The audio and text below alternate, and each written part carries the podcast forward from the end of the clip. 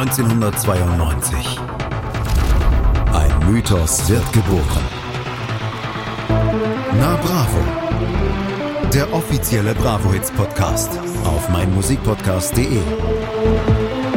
Viel Spaß auf der Reise mit Jenny Wu und Andreas Thies.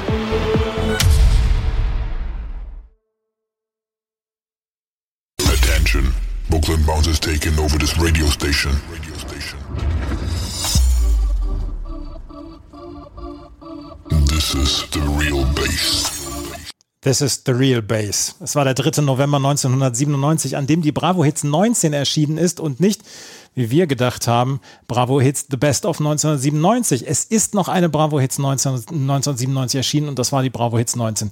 Herzlich willkommen zu einer neuen Ausgabe von Na Bravo, dem offiziellen Bravo Hits Podcast hier auf meinmusikpodcast.de. Hallo Jenny. Hallihallo, befinden wir uns gerade auf einem Rummel und du hast gerade die Musik aus dem Geisterhaus gespielt? Aus dem Geisterhaus oder aus dem, aus dem Autoscooter? ja. Ist ja gruselig. Gruselig, das war Brooklyn Bounce. Ich glaube, die, die erleben wir gleich noch. Die haben nämlich hier auf der Bravo Hits 19 nämlich auch eine Rolle gespielt. Und wir sind bei der Bravo Hits 19. Ich möchte noch einmal gerade zurückgehen auf die Bravo Hits 18. Wenn du jetzt so zwei Wochen, nachdem wir darüber gesprochen hast, nochmal zurückdenkst, war die Bravo Hits 18 dann doch eine von den besseren, die wir erlebt haben? Definitiv eine von den besseren, aber im Vergleich zu der jetzigen zum Beispiel, also zu der 19, nimmt sich da gar nicht so viel. Findest du? Finde ich schon.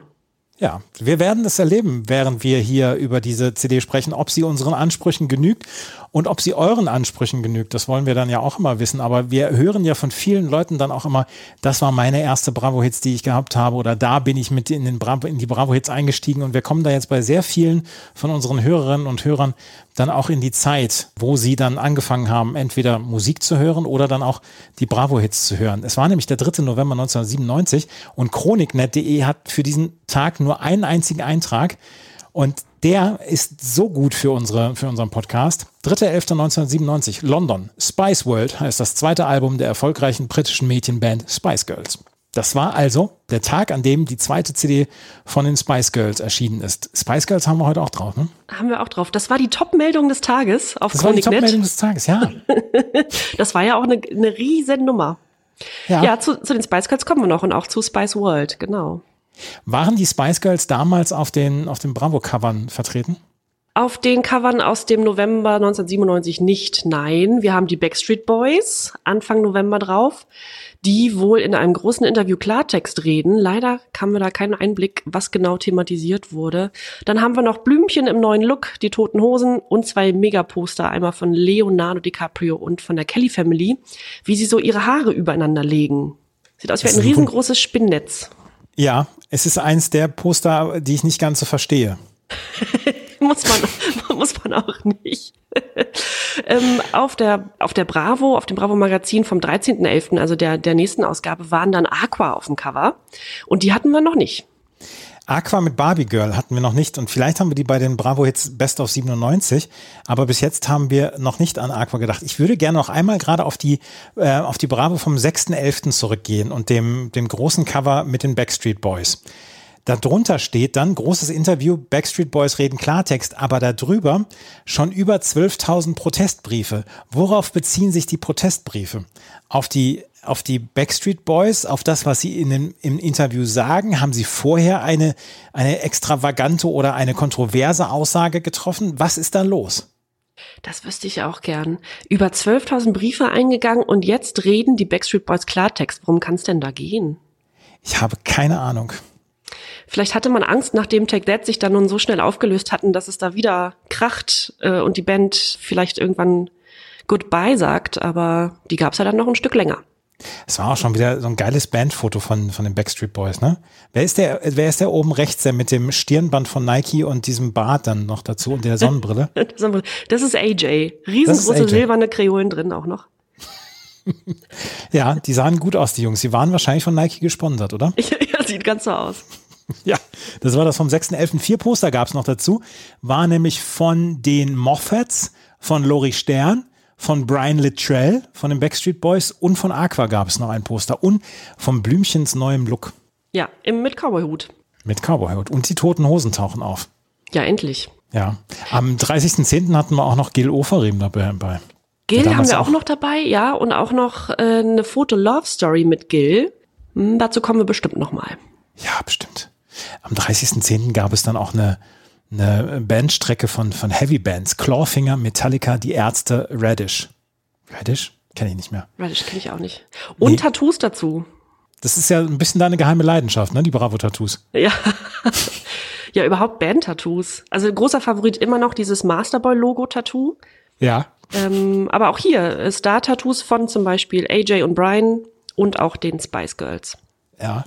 Und wir haben dann auch nochmal nachgeguckt, was 1997 denn so die Leserinnen und Leser von der Bravo dann auch beschäftigt hat. Und ähm, da haben wir so ein paar, naja, was heißt Leserbriefe, Kontaktanzeigen, Anzeigen insgesamt haben wir dann mal rausgesucht und ein paar fanden wir vorlesenswert aus dem Jahr 1997. Willst du mal anfangen mit deinem ersten, was du hast? Ja, René K. schreibt zum Beispiel an seine liebe Carmen, ich liebe dich und möchte immer mit dir zusammen sein, in ewiger Liebe. Ich dein glaub, René K. Dein René K. Da bleiben keine Fragen offen. Ich hoffe, die beiden sind immer noch zusammen, 25 Jahre später. Ja, meldet euch bitte, wenn ihr das hört. Carmen, Dan und René K. Ja. Äh, hoffentlich geht's euch gut. Ich habe noch ähm, rausgefunden hier, verkaufe zwei Karten A 65 Mark für das Open Air 1997 am 7. September 97 um 19 Uhr in Salzburg. Residenzplatz mit den Backstreet Boys und anderen. Und dann habe ich gesucht und gesucht und ich habe nichts gefunden. Ich habe nur einen alten Zeitungsartikel gefunden, wo drin stand, dass 1997 da relativ viel los war. Und da stand dann drin, Sicherheit bei Großveranstaltungen, wer rettet die Backstreet Boys? Beim Auftritt der Backstreet Boys auf der Wiener Donauinsel am Tag später gilt es für das Wiener Rote Kreuz nicht nur die erwarteten 30.000 bis 40.000 Besucher vor, während und nach dem Konzert zu koordinieren, sondern auch bei unvorhergesehenen Zwischenfällen rasch zu reagieren und im Notfall einen schnellen Krankentransport zu besuchen. Überhitzung, Kreislaufprobleme und vor allen Dingen Zuschauerinnenhysterie sind die häufigsten Probleme. Und dann erzählt Dr. Konrad Weiß vom Ambulanzreferat des Wiener Roten Kreuzes, wie etwa im Vorjahr, als beim Großkonzert der Popgruppe Kelly Family mit 30.000 Besuchern nach einem plötzlichen Temperatursturz, Regen und Hagel rund 900 frierende Jugendliche versorgt werden mussten. ist irre, oder? Ich kann mich aber auch noch an ein Kelly Family Konzert erinnern, bei dem das äh, Deutsche Rote Kreuz mächtig zu tun hatte. Ich ja. habe das, ich hab das nie erlebt, dass ich in irgendeiner Weise Wetterkapriolen hatte bei einem Open Air. Oh doch, bei diesem einen Depeche Mode Konzert in Hamburg, wo sie es beinahe abgebrochen hätten. Das war ja, das war Auf eins. der Trabrand, wo es so regnete. Genau. Ach, ja, ja, genau. Mhm. Ja, das war das Einzige. Nee, aber ähm, 65 Mark haben damals die Karten gekostet für die Backstreet Boys. Umgerechnet etwas mehr als 30 Euro. Die guten alten Zeiten. Ja, das, das konnte man noch zahlen. Ja. Darf ich noch einen vorlesen, den ich total gut finde? Ja. Bitte melde dich. Du warst am 10.02.1997 beim Rosenmontagszug in Glöbusch. Deine Gruppe ging als Sechste im Zug mit. Du trugst eine große Trommel und hattest eine rote Jacke sowie eine weiße Hose an. Besonders witzig fand ich deine langen, zum Zopf gebundenen, grün gefärbten Haare. Nachdem der Zug vorbei war, hatten wir Blickkontakt. Ich trug ein rotes Kostüm mit weißen Punkten. Ich würde dich gerne kennenlernen. Bis zu diesen langen, zum Zopf gebundenen äh, Haare habe ich gedacht, sie sucht den Duracell-Hasen. Ja, eine große Trommel und rote Jacke. Ja. Weiße Hose, es könnte passen. ich habe mal geguckt, Glöbusch ist, eine, ist ein Ortsteil in Unterodental in der Gemeinde Odental im Rheinisch-Bergischen Kreis. Ich habe erst gedacht, ja, hier auf dem Kölner Karneval, die sehen alle gleich aus und die sehen alle so aus, aber in Glöbusch könnte ich mir vorstellen, könnte man da auch noch so ein bisschen Erfolg haben. Ja, wahrscheinlich übersichtlicher als beim Kölner Karneval oder in anderen Großstädten. Ich ja. kenne ich kenn den Westerwälder oder Odenthaler kenne ich, den Karneval kenne ich leider nicht, ob der so richtig abgeht. Das weiß ich, das ist ja ohnehin eher dein Bezugsgebiet, aber äh, bei mir, keine Ahnung, ich habe Karneval nichts am Hut. Zu tun. Gar nichts zu tun. Nein, nein, nein, nein. Hier ist leider auch nur, bitte? Ich habe damit nichts zu tun mit dem, mit dem, mit der wollte Gegend. Ich, wollte ich dir überhaupt nicht, äh, wollte ich dir überhaupt nicht unterstellen. Weiß ich doch, das ist so einen Ruf zu verlieren. Ja. Hier schreibt noch jemand, hier schreibt noch jemand, äh, Help, Ausrufezeichen. Wir suchen dich. Du warst am 1. April mit zwei Freunden im Hollywood Safari Park. Du trugst ein Cappy und einen Schlumpfpullover. Melde dich bitte schnell. Ganz ehrlich, im Hollywood Safari Park mit Cappy und Schlumpfpullover, da melden sich entweder 5000 Leute oder gar keiner. Ja. R5000. Ja. Herausgeputzt geht man da nicht hin. Nee, nee. Aber Cappy um Schlumpfpullover. Es geht nicht äh, ja, normaler oder, oder generischer als das. Hat jeder nee. an. Hat jeder an. Du wirst ja nicht in deinem Jugendweihe oder in deinem Konfirmationsoutfit da antanzen. Zwei, zwei möchte ich noch hier besprechen, äh, die mir sehr gefallen haben. Der erste ist Stefan Zimmermann. Du bist 16 Jahre alt. Du machst Judo und Jiu-Jitsu und bist wahrscheinlich der süßeste Junge auf der ganzen weiten Welt. Wir kennen uns schon. Aber mich plagt da etwas, was du unbedingt wissen solltest. Auch wenn du eine Freundin hast. Ich habe dich wirklich sehr, sehr gerne, fast schon zu gerne. Ich liebe dich wirklich, das musst du mir glauben und bitte das alles ganz ernst. Bitte in Liebe deine heimliche Verehrerin. Wenn sehr viele Ausrufezeichen. Ja, aber wenn das Stefan Zimmermanns Freundin mitbekommt und das liest, was, was sagt die? Was, was würdest du sagen, wenn du, wenn du 16 Jahre alt bist, dein Freund ist ein ganz gut aussehender Junge, ist ein Schnuckel, und dann siehst du in der Bravo so eine Anzeige. Was machst du dann? Ja, da würde ich erstmal gucken, ob der Stefan Zimmermann gemeint ist, der meiner ist. Das kann ja, das kann ja auch jeder sein. Wenn dein Freund Judo und Jiu-Jitsu macht und dann auch noch Stefan Zimmermann heißt. Ja, gut, das stimmt. Ja, da wirst also die hat ja auch keinen Namen hinterlassen. Das ist ja äh, die heimliche Verehrerin. Da wäre ich natürlich erstmal auf Zack. Da würden die Alarmglocken angehen. Ja. Und vor allem, aber dieser, dieser Sprung von ich habe dich wirklich sehr gerne zu ich liebe dich wirklich, das musst du mir glauben, ist schon auch ein großer. Ja, aber es ist ja auch wieder relativ schön. Ich meine, wir, wir lachen da jetzt drüber, ne? Aber es ist ja, da haben wir da auch schon häufiger drüber gesprochen. Das ist ja, wenn du so in dem Teenie-Alter bist, da fahren die, die Gefühle dann schon mal auch Achterbahn. Ist das ein Schlager? Die Gefühle fahren Achterbahn? Mit Sicherheit. Wenn nicht, ist es jetzt einer. Aber natürlich, das, wer kennt das nicht? Ja, ja, Stefan Zimmermann. Und dann möchte ich noch einmal, weil ähm, das, das ist etwas, was ich ziemlich cool fand. Wo ist er jetzt? Äh, Dominik Nötzel aus Stadtilm. Ich liebe dich über alles und möchte dich deswegen nicht verlieren. Deine Caroline M. aus Bad Köstritz. Und wir haben recherchiert. Und Dominik ist nicht mit Caroline zusammen. Tja, liebe Caroline M. ja, 25 Jahre später, es hat nicht geklappt. Ach Mensch. Hast du noch eins, was du gerne vorlesen wollen würdest? Hier wird, das finde ich dann wiederum ganz niedlich, eine, ein Mädel, ein Girl gesucht für eine äh, Girlband. Bist du ein Mädchen, würdest du gerne in einer Band spielen. Wenn du zwischen 13 und 15 bist, Schlagzeug, E-Gitarre oder Keyboard spielen kannst und auch besitzt, solltest du nur noch in der Nähe von Laufenburg oder in Laufenburg selbst wohnen. Melde dich bei so und so. In Laufenburg. Das ist, das ist sehr schön. Das gefällt mir.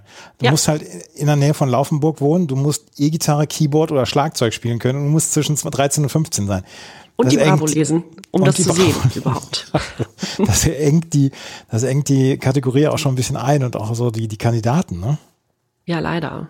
Ja, da muss man vielleicht den Radius ein bisschen erweitern und sich dann ja. am Wochenende treffen. Marcel K., ich weiß, dass du mich nicht magst und das hier vielleicht gar nicht liest, aber ich liebe dich, deine Kirsche. Ja, deine Kirsche. man kann es doch mal versuchen. Das war irgendwie, Du weißt du, heute äh, schickt man sich so Herzchen auf Instagram hin und her oder mhm. stupst sich an bei, also was auch immer es gibt. Es ist also so, so ekelhaft ähm, viel schneller geworden und, und einfacher. Und früher hat man dann seinen ganzen Mut zusammengenommen und sowas geschrieben das ist, das ist wirklich ein interessantes Thema. Man hat den, man hat solche Dinge gesucht, auch das, was wir dann immer mal wieder gesehen haben mit Brieffreunde gesucht und so weiter. Das hat sich alles seine Zeit genommen damals, ne? Das, das war, es war halt, heute lernst du Menschen über, weiß nicht, Instagram, TikTok, was auch immer kennen. Früher ist das alles deutlich langsamer gegangen. Ja, und auch verbindlicher. Also ich würde vermuten, dass wenn man dann jemanden gefunden hat, Brieffreundin, Brieffreund, dass man dann auch den Kontakt hält, weil man sich eben diesen Aufwand gemacht hat. Das ist ja heute alles ein bisschen unverbindlicher. Ja, das war unsere kleine, unser kleiner Ausflug in die, in die Welt der Anzeigen. Ganz viel mit Chiffre damals dann auch gewesen. Wir wollen aber dann über die Bravo Hits 19 sprechen. Und die Bravo Hits 19 hat wieder einige, diverse Highlights zu bieten. Und wir werden, wenn wir uns gleich wieder hören, über die CD 1 sprechen. Das alles hier bei meinmusikpodcast.de und na Bravo, dem offiziellen Bravo Hits Podcast. Der 3. November 1997 war der Tag, an dem die Spice World von den Spice Girls erschienen ist und die Bravo Hits 19. Und Jenny hat wieder die große Ehre, die CD 1 vorzustellen und ähm, der Floor gehört dir. ja, es geht auch wirklich, es geht direkt auf den Tanzfloor. Ja. mit auch altbekannten DJs, nämlich Sasch äh, mit Stay. Sasch dachte ich immer, oder dachten wir ja eigentlich, äh, wäre ein DJ. Es ist ein DJ, Sascha Lappessen, Lappessen, Entschuldigung, aber der hat auch ein Produzententeam um sich herum formiert. Äh, das ist ihre dritte Single, die sich relativ erfolgreich in den europäischen Charts machte. Wieder Gold und Platz zwei in Großbritannien, waren also sehr, sehr groß in UK. Äh, die beiden Singles zuvor holten ebenfalls äh, Platin und einmal Gold in Großbritannien. Aber auch in anderen Ländern erfolgreich. In Deutschland zum Beispiel auf der 12, Schottland und Italien auf der 2. Was aber interessant ist, und das ist auch international einiges bei Sash ging, war, dass dieses Lied hier in den kanadischen und US-amerikanischen Dance-Charts jeweils auf der Eins war. Hallöchen. Ich habe mich nämlich gefragt, warum es zu diesem Song, also zu Stay, zu dem Titel, einen eigenen Wikipedia-Eintrag gibt. Und den gibt es nämlich nur auf Englisch. US-amerikanische und kanadische Dance-Charts auf der Eins. Wahnsinn. Deutschland auf der 12. Sash mit Stay. Ebenfalls international sehr erfolgreich und das absolut zu Recht war dieser Titel hier, in den müssen wir jetzt reinhören.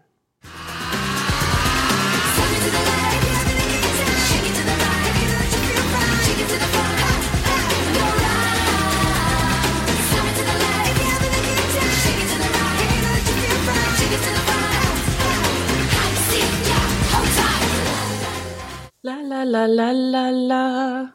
Sofort wieder ein Ohrwurm, du auch? Ja, und darf ich, darf ich etwas sagen, was vielleicht mir krumm genommen wird? Mm, ja. Ich finde diesen Song besser als Wannabe. Mhm. Ich habe, das ist witzig, dass du sagst, ich habe mir die Frage gestellt, welchen ich besser finde. Ich finde aber tatsächlich eine Ballade, To Become One äh, von den Spice Girls am allerbesten mhm. von allen Songs. Aber so schmissiger finde ich den tatsächlich auch. Das, da, da, da steckt ordentlich Bums hinter.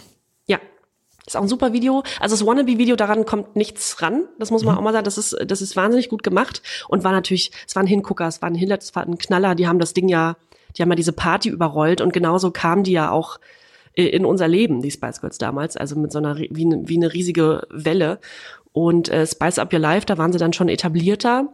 Aber ja, stimmt, also an Schwung ist da äh, einiges bei. Und das, obwohl Spice Up Your Life und alle anderen Titel ihres zweiten Albums Spice World, das war jetzt schon vom zweiten Album, gleichzeitig geschrieben und aufgenommen wurden, während sie den Kinofilm Spice World drehten.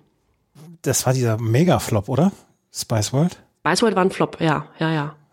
Aber ja, genau, aber die haben im Doppelschichten geschoben, weil die Plattenfirma schon das zweite Album angekündigt hatte und die hatten dann schon zu dieser Filmproduktion zugesagt und äh, dann kam sie ein bisschen ins Straucheln und ähm, Mel B, also Melanie Brown, schrieb dann auch später in ihrer Autobiografie, ja, dass sie während dieser Zeit eigentlich zwei Fulltime-Jobs hatte und kaum Zeit zu schlafen. Aber äh, ja, die wurden regelrecht gemolken zu der Zeit. Die waren 97 auf dem absoluten Höhepunkt ihrer Karriere. Sonst wäre dieser Film ja auch gar nicht entstanden, aber ja, ehrlicherweise war der ziemlich schlecht. Spice Up Your Life hingegen ein riesen Hit. Fünf, in fünf Ländern auf Platz eins der Charts, unter anderem in Großbritannien, in sieben Ländern auf Platz zwei, in Deutschland auf Platz 14, Gold in Frankreich, den Niederlanden und den USA, Platin in Großbritannien, Australien, Neuseeland und in Schweden. Wahnsinn. Ja, der Stand, der Stand Radio Mix war das in der, äh, auf der CD. Ja, ist aber, glaube ich, nicht, nicht sehr weit weg vom nee. Originaltitel. Nee. Auf Position 3 haben wir Blümchen mit Gib mir noch Zeit im zeitlosen Radiomix. Das fand man vermutlich witzig. Ähm, war bereits auf der Bravo Xmas Hot and Holy 2 dabei, die wir schon besprochen haben. Waren auch schon in den Weihnachtsfolgen vertreten. Die Position 4, nämlich Mr. President mit Take Me to the Limit, äh, aber mit einem anderen Song, sind mittlerweile auch fast auf jeder regulären Bravo-Ausgabe, oder? Ja, die sind, die sind drauf. Aber ey, Take Me to the Limit habe ich habe ich nicht in Erinnerung gehabt, als ich mir den Song nochmal angehört habe. Nee, ich auch nicht. Ist auch, hm, also im Vergleich flacht er so ein bisschen ab zu den anderen Nummern, die ja schon relativ steil gehen. Ähm, aber chartmäßig nicht. Also Platz, Platz 11 in Deutschland ist ja immer noch ganz amtlich. Und ich habe mal nachgeschaut, jede Single von Mr. President von 1994 bis 2003 ist in die Top 50 in Deutschland gekommen. Das waren insgesamt 14. Ja. Bis 2003. Also kein Wunder, dass die hier immer mal wieder vertreten sind. Mr. President mit Take Me to the Limit. Auf der 5 haben wir wieder Frauen. Äh, die All Saints mit I Know Where It's At im Cut Father and Joe's Alternative Mix. Den habe ich jetzt nicht gehört. Ich habe nur das Originallied gehört. Ich glaube auch nicht, dass der sich, sich groß ändert. Ich habe halt nur diesen Mix gehört und der hörte sich jetzt nicht so unbedingt großartig anders an oder unbekannt für mich. Ja, ja, gut. Ja. So weit abrücken kann man vom Original auch nicht, weil das ein ziemlich signifikantes Lied ist, würde ich sagen.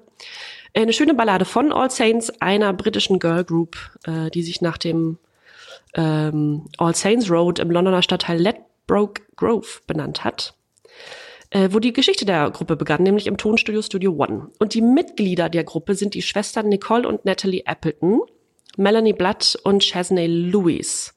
Und äh, bevor die Appleton-Schwestern zur Band stießen, gehörte Simone Rainford noch dazu, die also auch als Gründungsmitglied verzeichnet ist. Die ist allerdings 1995 schon ausgestiegen und All Saints bestehen seitdem aus den vier genannten Mitgliedern und äh, Gründungsmitglied Simone Rainford ist leider auch schon 2013 an Krebs verstorben.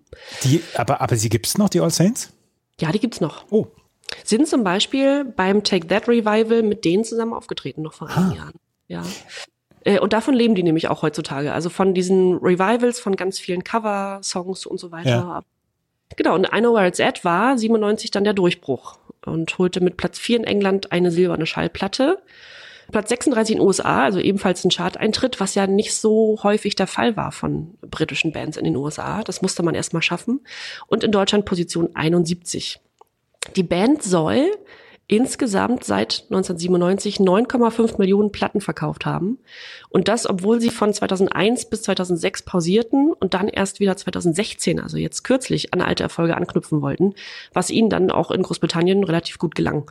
Die letzten, also so die, die letzten Singles äh, die erschienen, also ab 2016, die selbst geschrieben sind und nicht gecovert sind, handeln so ein bisschen äh, von der Beziehung der Sängerin Nicole Appleton zu Liam Gallagher, also mit dem sie ja von 2004 bis, äh, Quatsch, von 2000 bis 2014 relativ medienwirksam liiert war und ab 2008 ja auch verheiratet. Äh, die haben auch einen gemeinsamen Sohn zusammen und so weiter. Äh, zuvor war sie übrigens mit Robbie Williams zusammen, was äh, Liam Gallagher gar nicht schmecken dürfte. Aber Genau, äh, die hat jetzt also 2014 sich scheiden lassen und 2016 dann so die ersten Singles rausgebracht, in dem es eben auch um diese Beziehung geht. Und ähm, Nicole Appleton war sicherlich auch das bekannteste Mitglied der All Saints. Ja. Äh, wie gesagt, auch nicht medienscheu. Ne? Nein, die haben ganz zurückgezogen gelebt, sie und ja. Aline Gallagher. Ich erinnere mich an viele Fotos, wo der Mittelfinger gezeigt wird. Ja, ja, ja, Nicole Appleton. Naja, aber die sind ja so, also heute auch ein bisschen, bisschen ruhiger geworden, bisschen älter geworden. Aber äh, wie gesagt, feiern immer noch Erfolge mit Coversongs, mit Live-Auftritten. Ähm, ja, die All Saints waren schon eine riesige, eine riesige Nummer. Ich weiß nicht, ob sie die zweiterfolgreichste Band, Girlband der ähm, äh, Englands sind nach Spice Girls oder ob das die Sugar Babes waren dann später. Da bin ich mir nicht sicher. Ich würde tippen All Saints. Könnte ich mir auch vorstellen. Also 9,5 Millionen verkaufte Einheiten sind schon, sind schon was. Auf der 6 haben wir ein Lied, in das wir wieder reinhören, und zwar spektakulär mit Meine kleine Schwester. Sie ist meine Schwester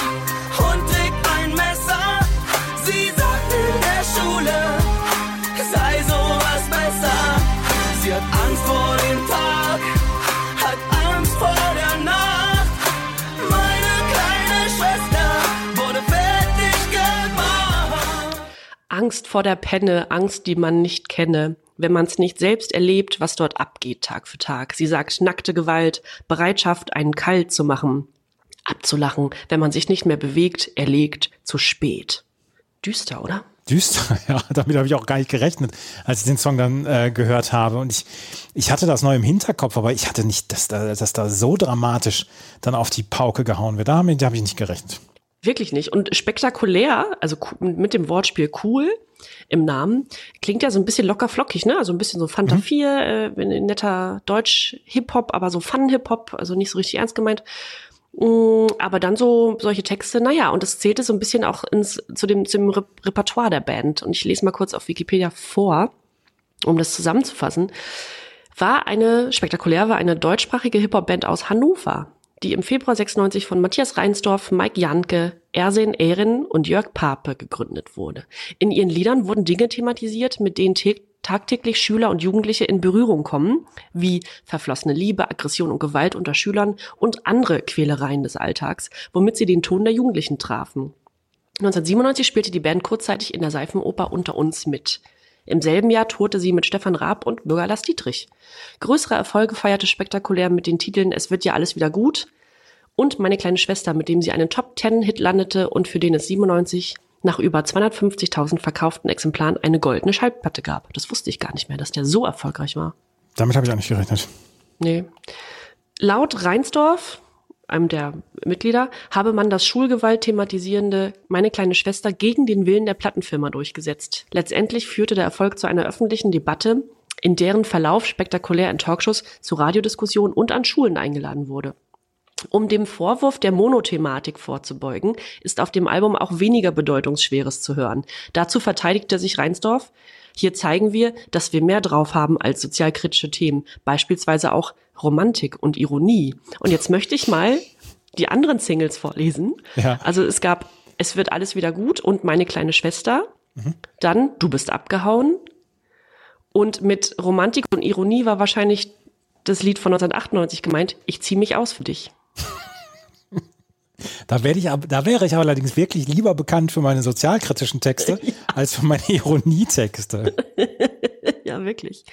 Ähm, was ich dann aber wieder spannend finde, und das hatten wir jetzt schon öfter mal bei Tic-Tac-Toe zum Beispiel und auch anderen Bands, dass das eben nicht so einfach verschwindet, sondern dass das auf dem Tisch bleibt, ähm, also solche Themen. Und dass dann eben, also wenn sie dann in Schulen eingeladen wurden und so, hat das Ganze ja am Ende einen Sinn. Ja, Platz 10 in Deutschland, Platz 11 in der Schweiz, meine kleine Schwester von Spektakulär. Können wir beim nächsten Song drüber skippen? Ja, hatten wir auch schon, fanden wir bisher alles nicht so richtig doll. Just Friends mit What is Love. Äh, Das Einzige, was daran schön ist, ist die Live-Performance, die man auf YouTube sehen kann. Bei Ronnys Popshow dazu ist choreografisch eine glatte Eins, kann ich gerne mal bei Instagram verwursten. Bitte. Auf der 8, da können wir auch mal ein bisschen drüber rutschen, ist Future Breeze mit How Much Can You Take?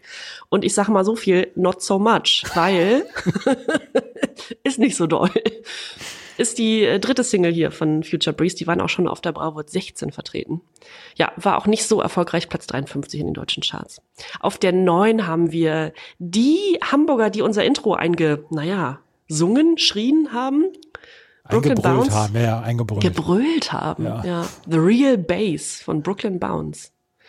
Ja, mittlerweile auch schon die vierte Single ähm, des Produzentenduos aus Hamburg, die ja dann für ihre Live-Performances und für diese Singles auch oder für die Videos sich dann auch immer mal so Tänzer geholt haben und die sahen alle aus, die waren so zweimal zwei Meter, die waren riesig und dann hatten die immer nur so Lackwesten an, so rote. Und diese wahnsinnig muskulösen Ober Oberkörper haben einem so richtig Angst eingejagt. Es gibt zum Beispiel einen The Dome-Auftritt von Brooklyn Bounce, da kriegst du Angst. Nicht schlecht. Ja, ich fand die immer ein bisschen gruselig, aber das hat schon, das hatte richtig Wumms. Also Brooklyn Bounce, jedes einzelne Lied von denen hatte so richtig, richtig Wumms. Das Du war schon brauchst, mir, das- du brauchst mir jetzt nicht versuchen, das zu verkaufen. Ja. Und da haben wir meinen Guilty Pleasure schon. Ja, genau. Brooklyn Bounce. Jetzt bist du überrascht, was? Ja, ist mir wirklich überrascht. Ja. Also in Titel 10 hören wir jetzt noch mal rein und dann sagst du mir, Andreas, ohne den Titel zu nennen, wonach das klingt. Dansant dans un club comme d'habitude, j'ai aperçu à travers le fumigène le regard du disc-jockey.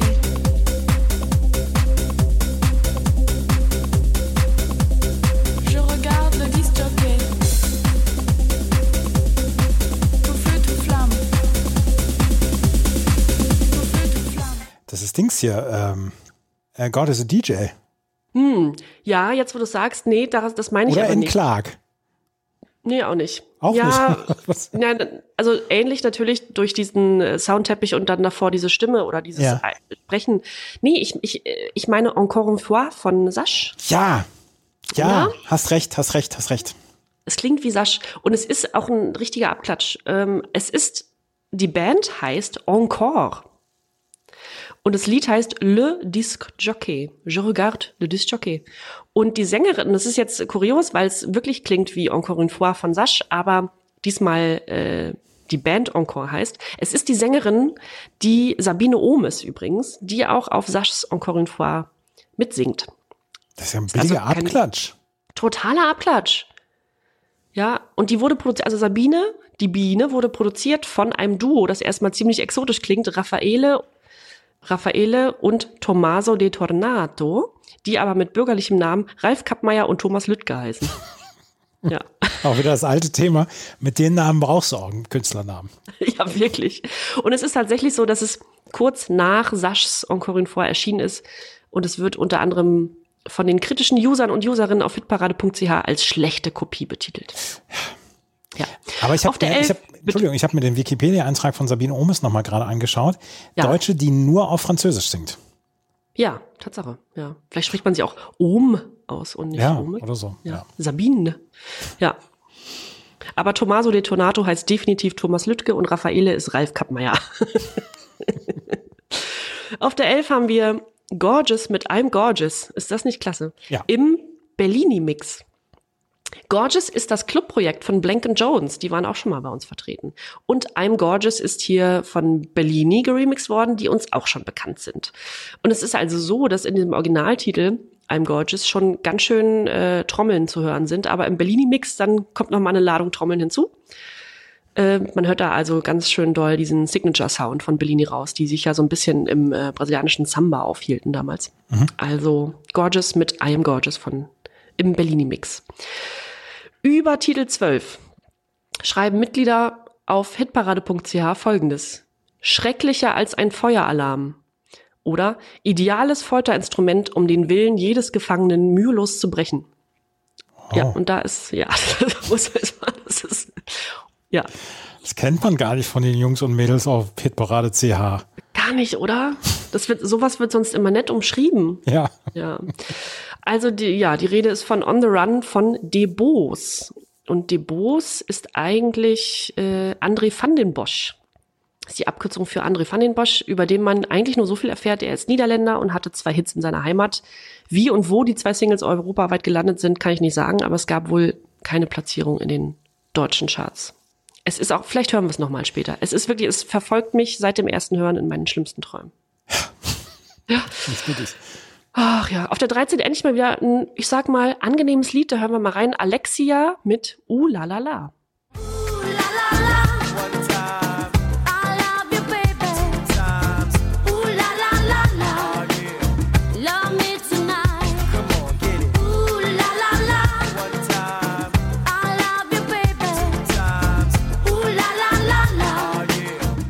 Wie schäbig geklaut von den Fujis. Total. Dieses Ja. One Time und Two Times. Ja, auch das, ne?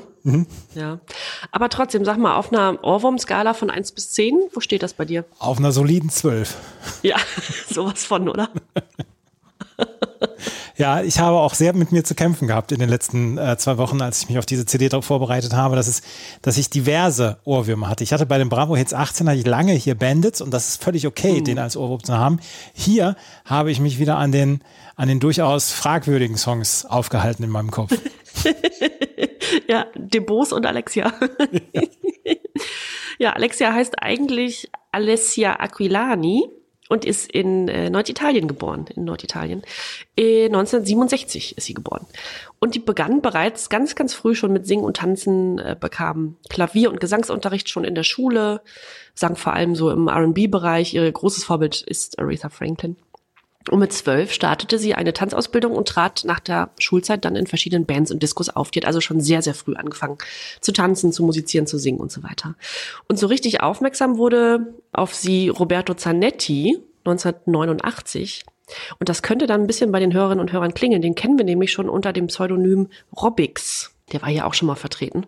Und der Damen dann damals die 22-jährige Alexia unter Vertrag. Ähm, dann hat sie so ein bisschen Background-Gesang gemacht und als Sängerin für mehrere Eurodance-Projekte ähm, sich einen Namen gemacht, Anfang der 90er, bis sie dann 95 ihre erste Single veröffentlichte. Und die ist dann direkt äh, auf Platz 1 der italienischen Charts. Und auch die zwei darauf folgenden zwei Singles sind auf Platz 1 der italienischen Charts gelandet. Und ähm, ja, mit Ulalala hatte sie dann 97 ihren ersten erfolgreichsten und äh, bisher erfolgreichsten Hit äh, auch europaweit. Nummer 6 in Österreich und Italien, Platz 10 in Großbritannien, Platz 16 in der Schweiz und in Deutschland auf der 30. Und Alexia macht bis heute Musik und hat sogar 2017 noch ein Album in, in Italien veröffentlicht und ist da, so wie äh, wir hatten mal Laura Pausini hier bei uns im, im Podcast, also auf einer Ausgabe, bei einer Ausgabe. Und die ist ja auch in ihrer Heimat sehr erfolgreich. Bei Alexia ist das nicht so ganz der Fall, aber auch die kennt man dort noch und die veröffentlicht auch noch. Aber Ulalala ist das in Musik gepresste Becks Eis der Musik. ja. Das ist, wenn es das das, ist, gibt, trinkt man das, äh, Ja. aber muss, man wird es sich nicht kaufen. Nee, man wird es sich nicht kaufen, aber es wird auf diesen Partys, so diesen Be- Beachpartys und so wird das gespielt. Und da gibt es dann Becks Eis, da gibt es kein normales, vernünftiges Bier. Ja. Ja. Ja. so ist es. Spiel mal Aretha Franklin. Nee, wir haben aber Alexia mit Ulala. Ja, genau. ist auch okay. ist auch, mach an. Ja. Ach ja, und jetzt, ach auch schön, auf der 14 Squeezer mit Tamagotchi. Also wir, wir kennen ja auch die, die Weihnachtsversion von Tamagotchi und somit kennen wir auch die Originalversion von Tamagotchi. Da hat sich also gar nichts geändert. Ich habe gelächelt, als ich den Song wieder gehört habe. Schon, oder? Hat uns große Freude bereitet, schon beim, Mhm. Ja. äh, bei der Weihnachtsausgabe. Ja. Tama damals ja als Christmas Tamagotchi, heute nur als Tamagotchi. Ja, Squeezer. Auf der 15 haben wir Hypertrophy mit Beautiful Day. Und ähm, Hypertrophy war das Trance-Dance-Projekt des deutschen Produzenten Stefan Heinemann. Und zu Beautiful Day gibt es 3,5 von 6 Sternen auf hitparade.ch und unter anderem diese aufschlussreiche Bewertung. Verste das ist Wahnsinn. Verständlicherweise hatte ich diesen Füller-Song der Bravo Hits 19 bereits aus meinem Musikgedächtnis verbannt, bis ich soeben zufällig auf ihn gezappt bin. Die mehrmals isoliert in den Raum gestellte Erkenntnis What a Beautiful Day paart sich vorliegend mit später von DJ Bobo und Safri Duo meines Erachtens deutlich süffiger produzierten Synthi-Harmonien. Einen Lichtblick stellen einzig die glockigen Instrumentaleinschübe gegen den Schluss hin dar. Trotz meiner Affinität für Stampfbeat aus deutschen Landen zücke ich die glasklare 3, monoton. Das ist Hitparade CH, wie wir es kennen und lieben. Da gibt man sich noch Mühe mit den Bewertungen. Ich finde einen fantastischen Satzbeginn. Die mehrmals isoliert in den Raum gestellte Erkenntnis, what a beautiful day. Herrlich. Ja. So kennen und schätzen wir sie. ja. Hypertrophy mit Beautiful Day, Platz 79 in Deutschland. Auf der 16 haben wir The Sun Club, also der Sonnenclub, mit Fiesta de los Tamborileros. Okay. Im, auch das noch, Space Frogs Hot Chili Remix. Das ist also, da kommt einiges zusammen. Ja, muss man nicht zwingend reinhören, weil nicht viel passiert. Hauptsächlich monotoner Tanzbeat und Trillerpfeifen. Sun Club war eine holländische Danceformation äh, und den Wikipedia-Eintrag gibt's auch nur auf Niederländisch. Das erspare ich mal allen, das vorzulesen. Fiesta, also dieser Song, hat sich auf Platz drei in den niederländischen Charts hochgearbeitet. Und bis 2009 haben die drei Produzenten Robin, Dieter und Michel noch als Sub, als Sun Club äh, Musik gemacht. Das nächste Lied wird die eine oder den anderen ganz bestimmt ins Jahr 1997 zurücktransportieren. Bitte spiel ab den Vogel.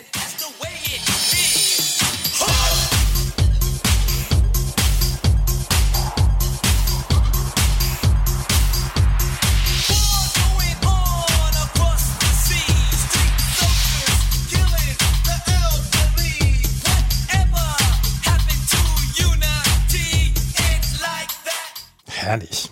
Boah, Wahnsinn, oder? Ja. Run DMC, Jason Nevins mit It's Like That. Das ist, ja, das ist, das ist das Jahr 1997, Ja. oder? Ja, ja. Jason Nevins hat doch, was, was hat der denn noch gemacht? Das, den Namen kenne ich doch irgendwo her. Ja, weiß ich jetzt nicht. Also Jason Nevins, nee, äh, verbinde ich tatsächlich nur mit diesem Song. Ah, Mal gucken. Was haben wir denn zu Jason The Funk Rocker hat er 2004 noch gebracht. 2004. Und Universal 1999. Irgendwas, irgendwas klingelt da bei mir mit Jason Nevins. Aber vielleicht erleben wir den auf Bravo jetzt 35 oder so.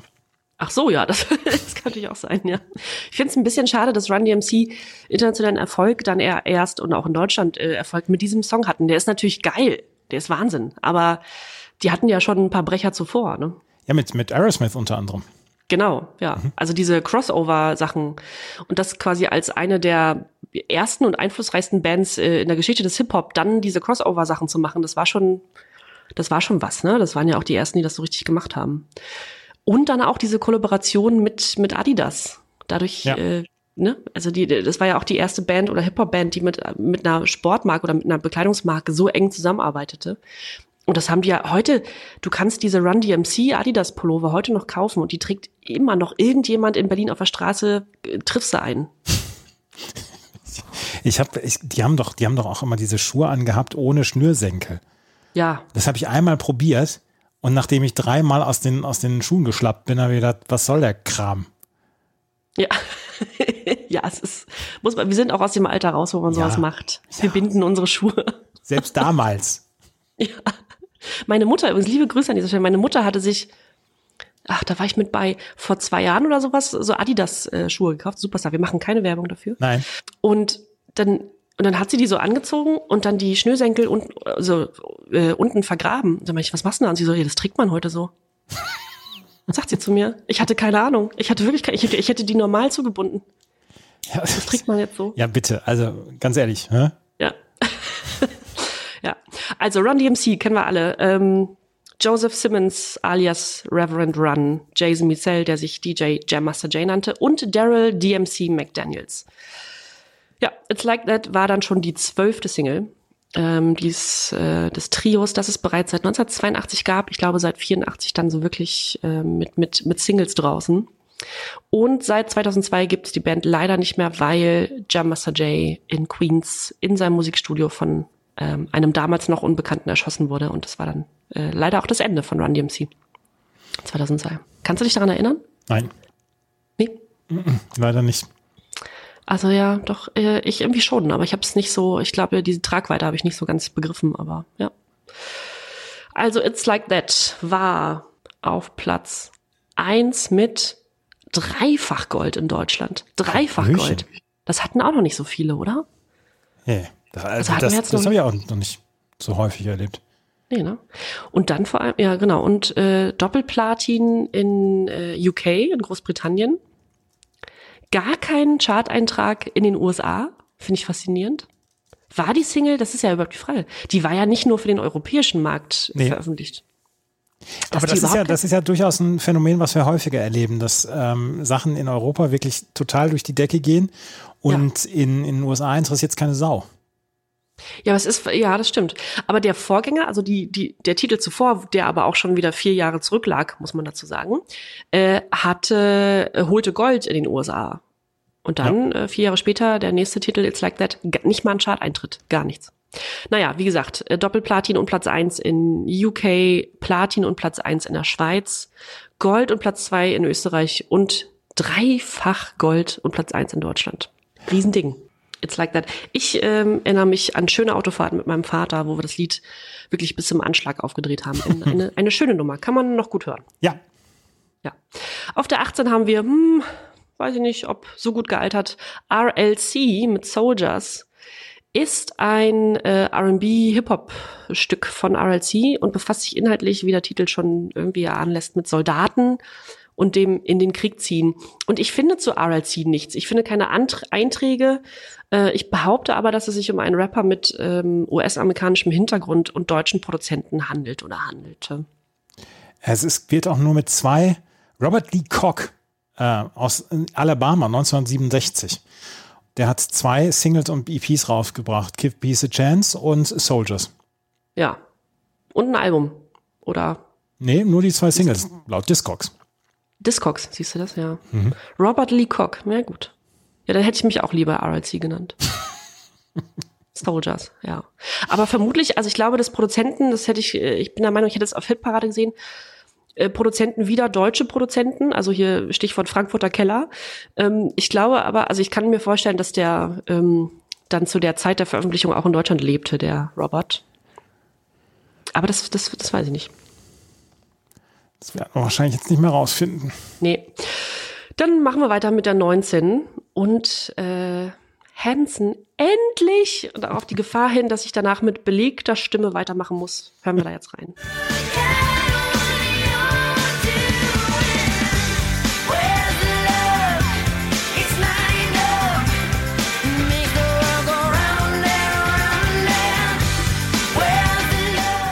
Oh, direkt wieder gute Laune.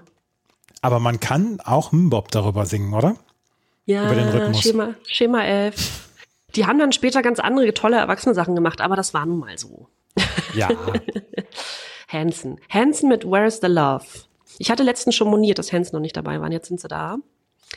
Hansen sind die drei Brüder Isaac, Taylor und Zach Hansen, die seit 1992 zusammen Musik machen. Und ähnlich eigentlich wie die Kelly Family als Straßenmusiker entdeckt wurden, nämlich vom späteren Manager Christopher Saybeck, der sie dann direkt an Mercury Records verscherbelte. Und bereits ein Jahr nach ihrer Entdeckung veröffentlichten sie schon Hm Bob, das in sage und schreibe 27 Ländern Platz 1 der Charts erreichte. Stell dir das mal vor. Äh, Das ist wirklich der Wahnsinn. Du hast zwei Jahre zuvor noch auf der Straße musiziert. Ja. Und die Jungs waren damals, äh, ich glaube, der Jüngste war ein Jahr älter als ich, also zwölf. Ja. Ja, irre. Ja, genau. Und im selben Jahr erschien das Debütalbum Middle of Nowhere, das hatte ich natürlich, auf der auch Where's the Love drauf ist. Und das Album verkaufte sich auch weltweit mehr als acht Millionen Mal und wurde auch dreifach für einen Grammy nominiert im, im Jahr darauf. Äh, Where's the Love chartete, chartete in Großbritannien auf Platz 4, in Deutschland auf der 52 und kam leider nicht mal annähernd an den Vorgänger Bob ran. Und das beschreibt leider auch so ein bisschen die Karriere der Band. Also danach ähm, haben sie dann ab 2003 auf ihrem eigenen Label veröffentlicht, äh, machen bis heute Musik und äh, auch noch zu dritt. Und ich habe mal nachgeschaut, was die Brüder privat so treiben. Denn die sind ja alle so um und bei mein Alter. Und das ist, äh, das ist auch nicht schlecht. Der älteste, Isaac, ist jetzt 41 und Vater von drei Kindern. Der mittlere, Taylor, in den ich doll verschossen war, ist mittlerweile 38, ist Vater von sieben Kindern. Und der Hallöchen. jüngste, ja, und der jüngste ist 36 und hat fünf Kinder mit seiner Frau. Das heißt, die haben insgesamt einfach 15 Kinder. Also sehr viele Nichten und Neffen in der Familie. Das ist nicht schlecht. Das sind, das sind schöne große Familienfeste. Ich möchte auch sagen, dass Hansen, die drei, sehr gnädig gealtert sind. Ah ja, ja, die sehen aus wie damals, oder? Ja, Schon nett. Und ich finde es so schön, dass man ja als, ähm, also als Geschwister, dass man dann so ganz neidlos so eine Karriere verfolgen kann. Das ist ja nicht, also manchmal ist es, glaube ich, einfacher mit gänzlich Fremden Musik zu machen, weil man sich dann nur als Band trifft. Aber so, dass die quasi ihr Leben und diese Musikkarriere miteinander teilen über so einen langen Zeitraum und auch immer noch Musik machen, finde ich nicht schlecht. es ist echt cool. Ja. 2000, Im November 2021 haben sie ihre letzte Platte rausgebracht. Ja. Die sind aber auch, also die waren dann so ein bisschen, wurden so ein bisschen von ihrer Plattenfirma geschasst damals, nachdem sich der Erfolg von Humbop nicht so richtig wiederholte. Und haben wir, wie gesagt, dann auf ihrem eigenen Label veröffentlicht. Und die sind, glaube ich, auch durch, weiß nicht, Schulen oder Colleges oder Universities gezogen und haben so ein bisschen über das Musikbusiness aufgeklärt. Also relativ, hm, wie äh, ja ge getretene Hunde, also so ein bisschen auch darüber erzählt, was das so, also dass es nicht alles so einfach ist und wenn man vor allem auch in so jungen Jahren schon so großen Erfolg hat, was das mit einem machen kann. Ne? Ich schaue, ich schaue auf Hansen in einem anderen Licht jetzt, wo du mir das erzählst. Ja, dass die da so so kritisch mit umgingen Ja. und dann ja ja schon nicht schlecht. Wie gesagt, die sind ja nun auch älter geworden und ein bisschen Und ein ganzes reifer. Footballteam in der Familie. 15 Kinder. Vor allem, der, was war der andere? 38, mit 38 Vater von sieben Kindern zu sein, ist, ist ja nicht schlecht. Warum nicht? Immer Warum nicht? weitermachen. Und schön auch alle drei immer noch mit denselben Frauen. Also, ja. Es ist, da, da passt alles. Ja, wirklich. Eine andere große Familie, eine andere sehr große Familie, schließt dann auch die CD1 ab. Es ist mal wieder soweit, die Kelly Family ist mit dabei. Und zwar diesmal mit äh, Because It's Love, einer meiner Meinung nach etwas trägen Ballade. Produziert von Paddy und Kathy, gesungen von Angelo und Paddy und von ihrem mittlerweile elften Studioalbum Growing Up. War Platz drei in Deutschland, Platz zwei in der Schweiz und Österreich, Platz sechs in den Niederlanden und auch das Album Growing Up schlug mal wieder sensationell ein. Platz eins in Deutschland, Platz drei und Platin in der Schweiz und Platz fünf und Gold in Österreich. Da musst du jetzt erstmal mithalten, Andreas. Da kann ich nicht so richtig mithalten. Aber wir können sagen, dass die Kelly Family noch nie so nebenher betrachtet worden ist. Ja, das stimmt. Ich habe, ja, wie gesagt, ähm, etwas träge das Lied. Gut, liebe Kelly Family, ich wasche meine Hände in Unschuld. Euer größter Fan hat das jetzt gerade gesagt. Ne? Das war die CD1. Sie hat in der Mitte Schwächen. Ja, da ist ein bisschen viel Dance-Quatsch bei. Ja. Wir kommen jetzt Ansonsten- allerdings, wir kommen jetzt allerdings gleich zum Rock-Quatsch. Wir kommen gleich zur CD2 hier von der Bravo Hits 19, die am 3. November 1997 erschienen ist. Und da haben wir, fangen wir gleich mit der Rockgröße an. Das gleich alles hier. Bei Na Bravo, dem offiziellen Bravo Hits Podcast auf meinmusikpodcast.de. Die CD2 eröffnet gleich mal mit einem Kracher für Jung und Alt. Und da müssen wir reinhören.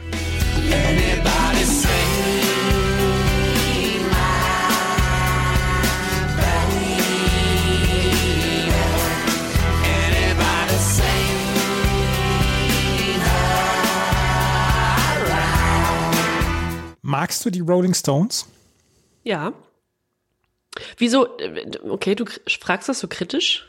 Nee, es ist ja bei, bei äh, Bands, die seit 50 oder 60 Jahren dabei sind, erübrigt sich ja dann irgendwann so ein bisschen die Qualitätsdebatte, weil sie, weil man einfach froh ist, dass sie noch da sind und dass sie immer noch Musik machen und dass sie dann auch immer noch ja durchaus Musik machen, die viele Millionen Menschen begeistert und, und berührt etc.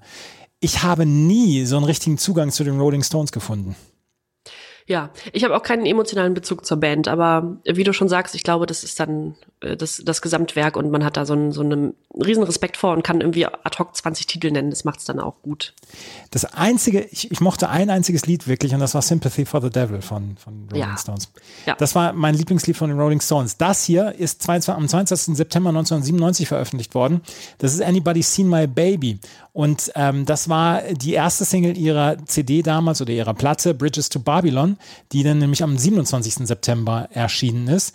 Und die Tournee, die begann parallel quasi zur Veröffentlichung dieser, ähm, dieser Platte. Und da rund um diese CD, Bridges to Babylon und der Tournee etc., gab es dann auch diesen Vorfall, dass Keith Richards wohl von einer Leiter gefallen sein soll. Das wissen wir bis heute, das ist nicht so richtig ganz aufgeklärt, aber da musste die Tour verschoben werden. Und Keith Richards, er lebt heute noch, Gott sei Dank, und äh, hat damals aber dafür gesorgt, dass eine Tournee verschoben werden musste und dass sie erst nachgeholt werden musste. Einige, Turnier, also einige Tourneeorte zum Beispiel in Europa. Anybody Seen My Baby war auf jeden Fall die erste Single und ist durchaus gut gechartet für eine Band, wo man ja sagt, da kauft man sich nicht die Singles, da kauft man sich gleich die ganze Platte. Aber diese Single ist zwölf Wochen in den deutschen Charts gewesen, auf Platz 24 auf Platz 12 in Österreich und auf Platz 26 in der Schweiz und auf Platz 22 im UK und ist wie gesagt im September 1997 veröffentlicht worden. Die Rolling Stones, da fangen wir gleich an mit, einer, mit einem richtigen Kracher und wir machen auch gleich richtig weiter mit Weltstars, weil auf der 2 ist nämlich Got Till It's Gone von Janet Jackson. Janet Jackson Got Till It's Gone ist zusammen mit Joni Mitchell veröffentlicht worden. Der amerikanische Rapper Q-Tip war dabei und Joni Mitchell singt im Hintergrund. Und das ist eigentlich ziemlich cool. Und Joni Mitchell ist ja sowieso auch eine Legende neben den Rolling Stones. Und dieser Song ist sehr, sehr, sehr, sehr erfolgreich gewesen.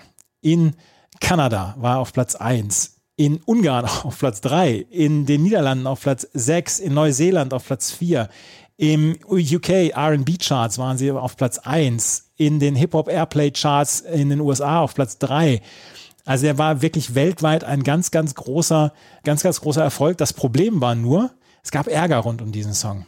Die britische Sängerin Desiree hatte gedacht, Mensch, der Song hört sich an wie einer, äh, wie meiner Feel So High aus dem Jahr 1992. Die Älteren werden sich an den Song von Desiree erinnern.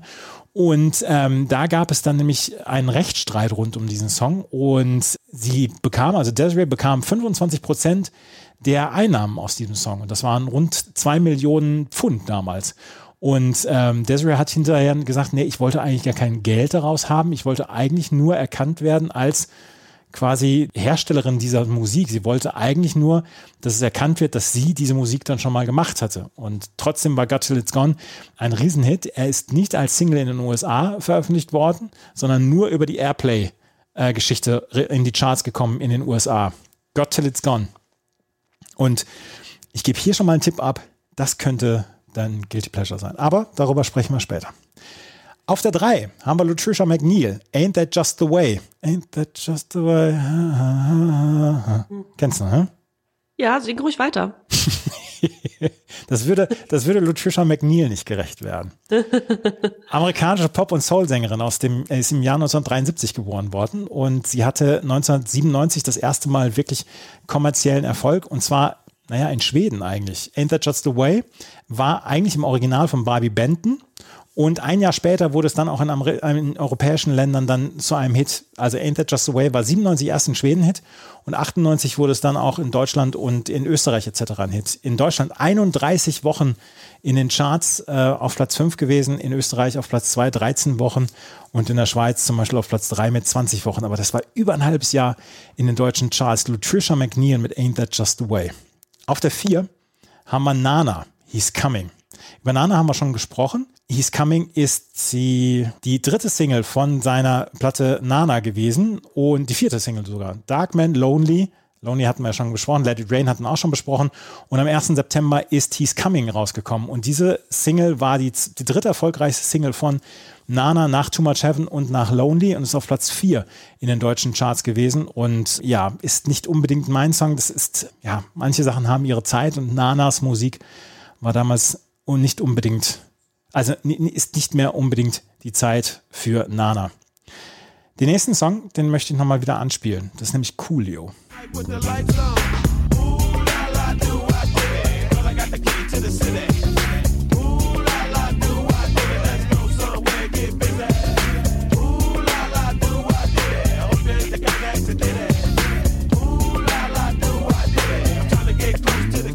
Der hatte schon Hits, oder? Ja, oder? Ähm, verbindet man natürlich mit Gangsters Paradise, aber auch die anderen Sachen. Und wir hatten jetzt schon zwei, drei andere.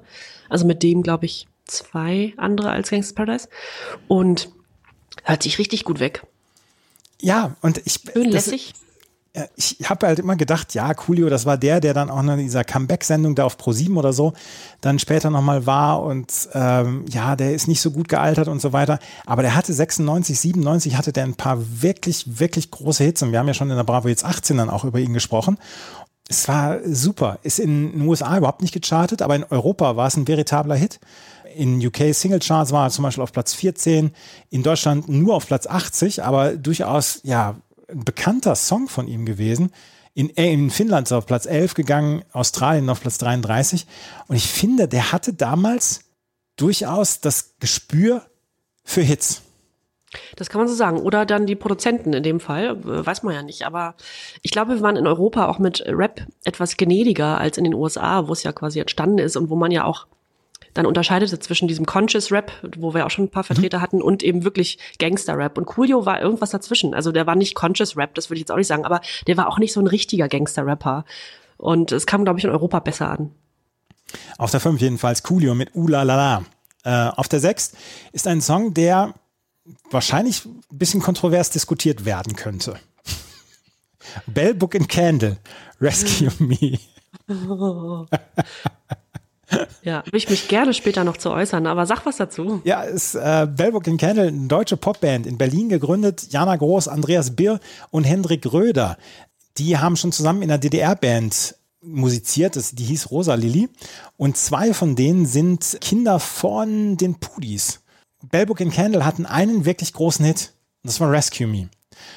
Und Rescue Me hat diesen Refrain, den ich jetzt erst bei der Recherche oder bei der, bei der Recherche, das hört sich immer so hochgestochen an, bei, bei der Vorbereitung auf den Podcast habe ich rausgefunden, wie der, wie der Refrain geht. Weil man denkt sich immer, Lady Yo, Lady Yo, Ja. Hm? aber es heißt ja Let Your Amazement Grow. Let Your, Let Your Amazement Grow. Das habe ich jetzt, 25 Jahre später, habe ich rausgefunden, wie dieser, wie dieser Refrain Ja. geht. Habe ich mich nie drum gekümmert. Nee, geil, es wird auch ein bisschen in diesem Gejodel verschluckt. Das ist, das ist Gejodel, ne?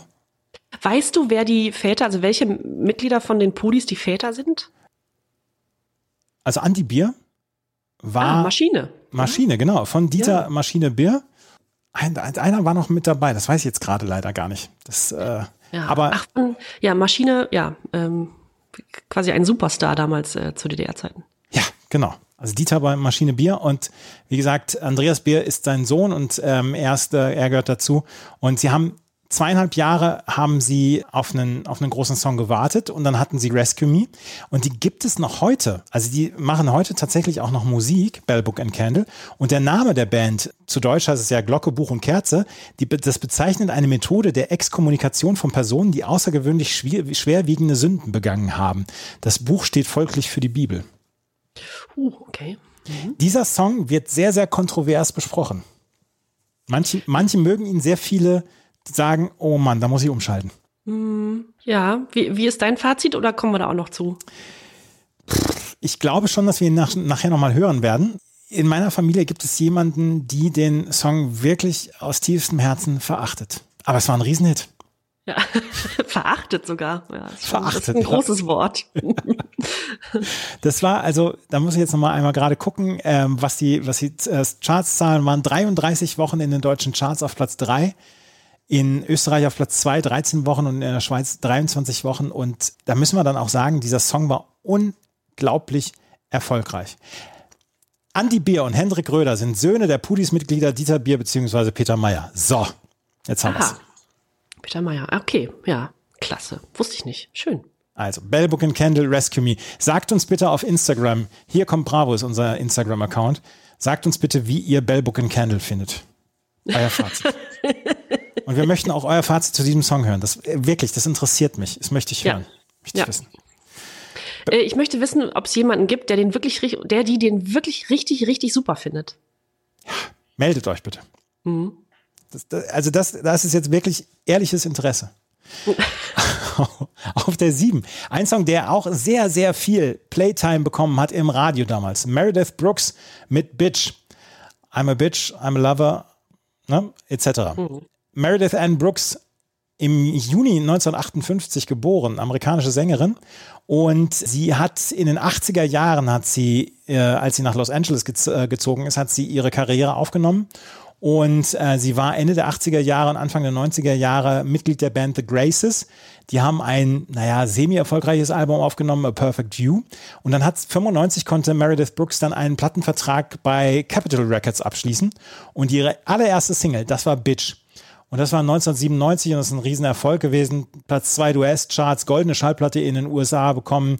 Platz 6 in den UK-Charts auch eine goldene Schallplatte bekommen. Auf Platz 19 in den deutschen Charts. Und äh, sie wurde damals nominiert für einen Grammy als beste weibliche Rocksängerin.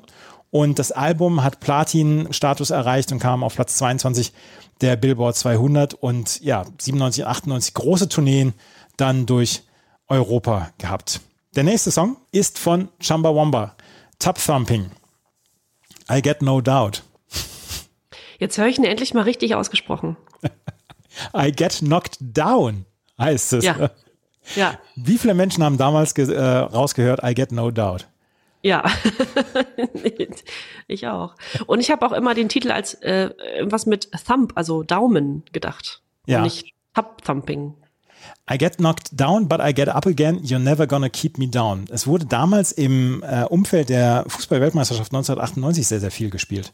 Das war eine Alternative Rockband aus Burnley.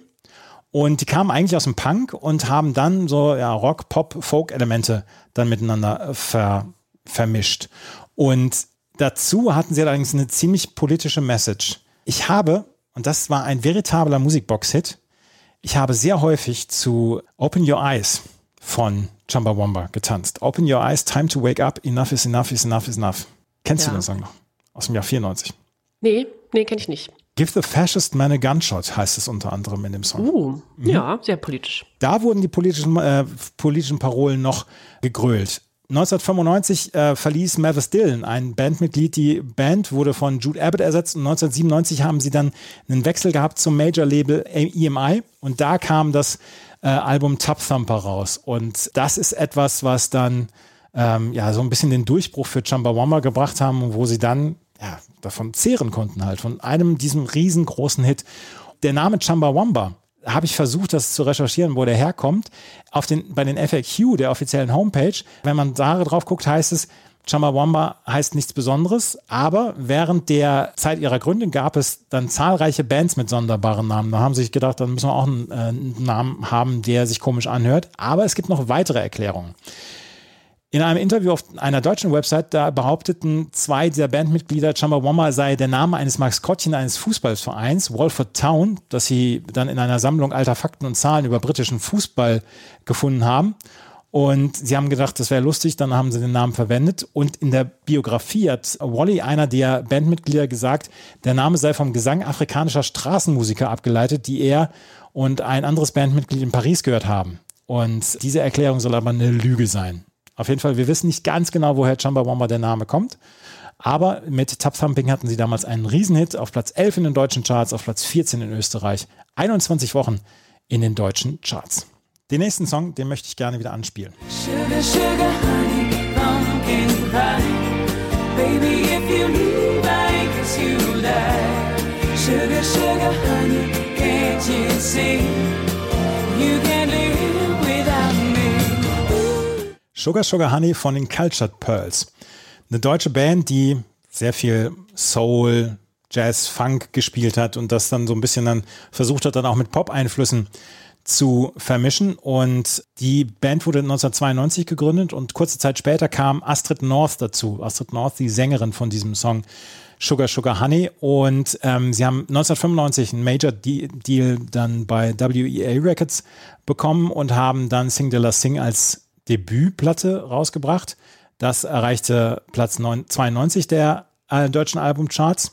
Und 1997 gab es dann den nächsten, die nächste LP, das war Space Age Honeymoon auf Platz 54. Und dieses Sugar Sugar Honey, habe ich gedacht, wäre ein größerer Hit gewesen. Aber nur Platz 72 in den deutschen Charts. Hätte ich auch nicht gedacht. Kam der in irgendeiner, nee, Werbung nicht, aber wurde der irgendwo besonders gefeatured, dass man den noch so kennt? Das wüsste ich nicht und das habe ich auch nicht rausgefunden. Aber ich war auch komplett überrascht, dass dieser Song nicht deutlich erfolgreicher war. Ich habe den, glaube ich, ich habe den jede Stunde im Radio gehört damals. Ja. Die Sängerin Astrid North ist leider vor wenigen Jahren verstorben. Auf der 10 haben wir Catch mit Bingo. Und das ist eine ganz lustige Geschichte, weil ich hatte den Song vorher noch nie gehört. Und ich habe irgendwann mal, als wir diesen Podcast gestartet haben, habe ich gesagt, von den Top, äh, von den, von den Bravo jetzt 1 bis 30 würde ich so fünf Songs nicht kennen. Diesen Song kannte ich nicht. Catch war eine britische Indie-Pop-Group, die bestand aus, Tob von, aus Toby Slater, Wayne Murray und Ben Etchells. Und die hatten einen ähm, auch Deal mit einer, ähm, mit einer Plattenfirma, Virgin Records, und haben genau zwei Singles veröffentlicht. Bingo, was wir hier hören auf dieser CD, auf der Bravo Hits 19, und Dive In. Und genau diese zwei Singles plus eine Platte, die sie, ja, die sie auch Catch genannt haben, das waren die einzigen Sachen, die sie veröffentlicht haben. Und diese Catch, diese Platte, ist nur in Indonesien veröffentlicht worden. Und es gibt eine ganz, es gibt eine ganz lustige Geschichte rund um die Gründung dieser Band. Sie sollen sich gegründet haben, als sie herausgefunden haben, dass sie drei auf einer Party waren und sich vorher nicht kannten, aber auf dieser Party alle drei das gleiche Mädchen geküsst haben. Interesting. Stimmt leider nicht. Ja, Die kannten sich wohl vorher, aber sie haben diese, diese Schnurrer haben sie dann erwähnt, dann um sich vielleicht so ein ganz kleines bisschen interessanter zu machen. Und ich habe diese, dieses, dieses Lied nochmal gehört und das können wir vielleicht dann ja auch nochmal auf Instagram bringen. Ist eigentlich ganz catchy, aber von dieser Band ist danach nie wieder was gehört worden. Nie wieder.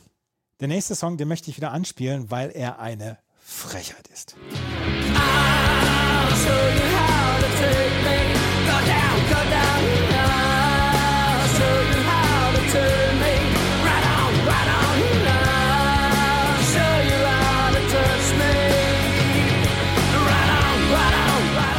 Kennst du den Song?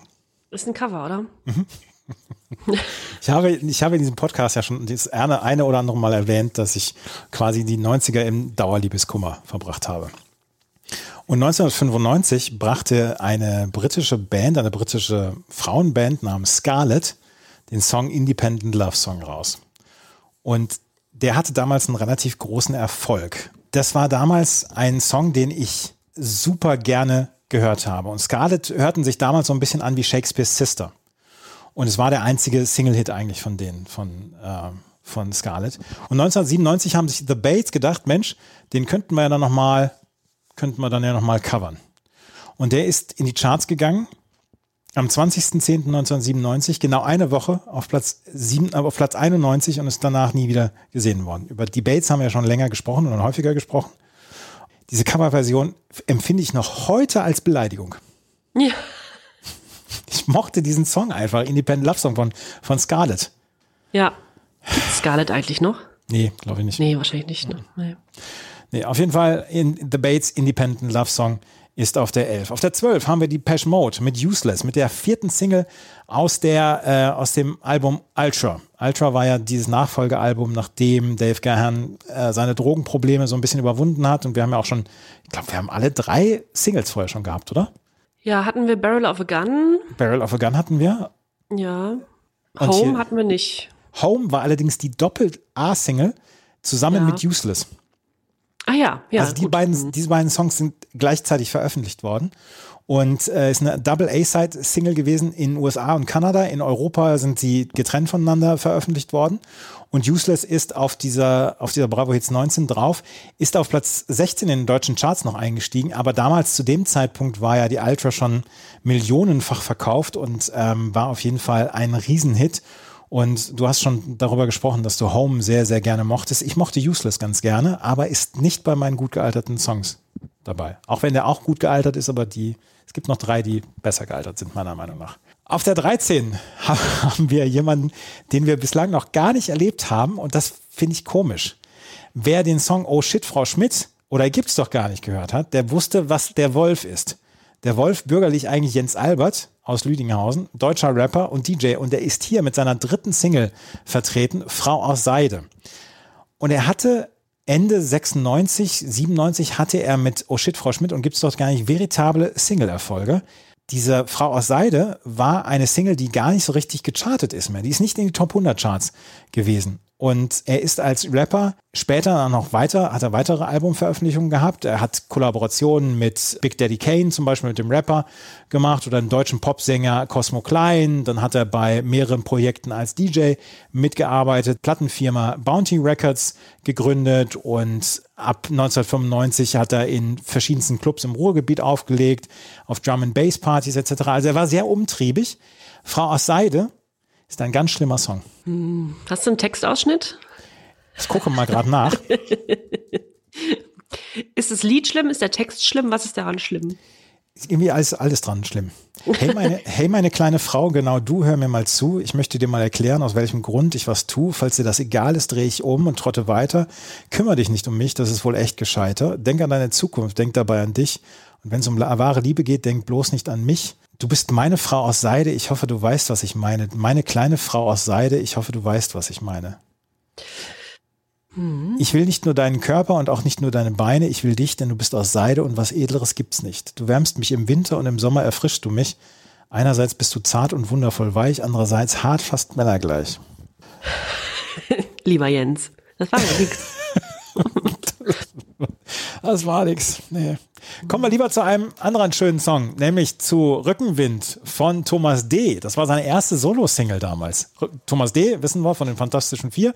Thomas Dürr, 1968 geboren. Verheiratet, eine Tochter, einen Sohn und die Familie lebt mit anderen Musikern in der Mars, moderne Anstalt Rego Rosa Spacker, einer Landkommune in der Nähe von Daun in der Eifel, wo eine friedliche, spirituell orientierte, künstlerisch spontane und vegetarisch gesunde Lebensweise gelebt werden soll. Rückenwind ist ein super Song, auf Platz 37 in den Charts eingegangen, aber er hat dann noch ähm, deutlich größere Single-Hits gehabt, unter anderem, da kommen wir bestimmt noch, mit Franka Potente, dann Wish von ihrem Film und hier Liebesbrief zum Beispiel ist auch ein großer Hit gewesen. Auf Platz 37 auf jeden Fall in den deutschen Charts Rückenwind. Auf der 15 haben wir Sabrina Settlur mit Nur mir. Sabrina Settlur, über die haben wir auch schon häufiger gesprochen und die hatte damals eine ganz, ganz große Zeit. Müssen wir dann auch mal sagen. Und nur mir ist auf Platz 27 in den deutschen Charts gewesen. Und da habe ich gedacht, Mensch, da ist doch einiges verwurstet drin. Und dann habe ich bei whosampled.com ich nachgeschaut. Und es sind vier Sachen kommen drin vor, die mit verwurstet worden sind. Aber vier andere Songs. Metal on Metal von Kraftwerk, Take Me to the Mardi Gras von Bob James, Poem for Nuclear Romance von Anne Clark und Sucker MCs auch von Run DMC. Und die kommen, alle vier Samples kommen in diesem Song vor von Nur mir. Und der Song geht wirklich gut nach vorne. Sie hat ja Echo gewonnen, sie hat einen Kometen gewonnen als Künstlerin national und mit Glaubst du mir hat sie nur mir und äh, Folge dem Stern hat sie noch drei weitere Hitsingles vollbracht. Sie hat, glaube ich, seit 2003 oder so keine Singles mehr rausgebracht, aber die hatte eine echt gute Zeit Mitte, Ende der 90er Jahre. Ja, Sabrina Zettel, du hattest dich ja schon mal so als halber Fan geoutet und ich finde es eigentlich nur ganz schön, dass jetzt immer noch, weil ja ähm, nur so ein, zwei Songs wirklich bekannt waren, das nur mir war zum Beispiel jetzt nicht so richtig bekannt, aber ich finde es gut, dass sie weiterhin vertreten ist. Ja, finde ich auch.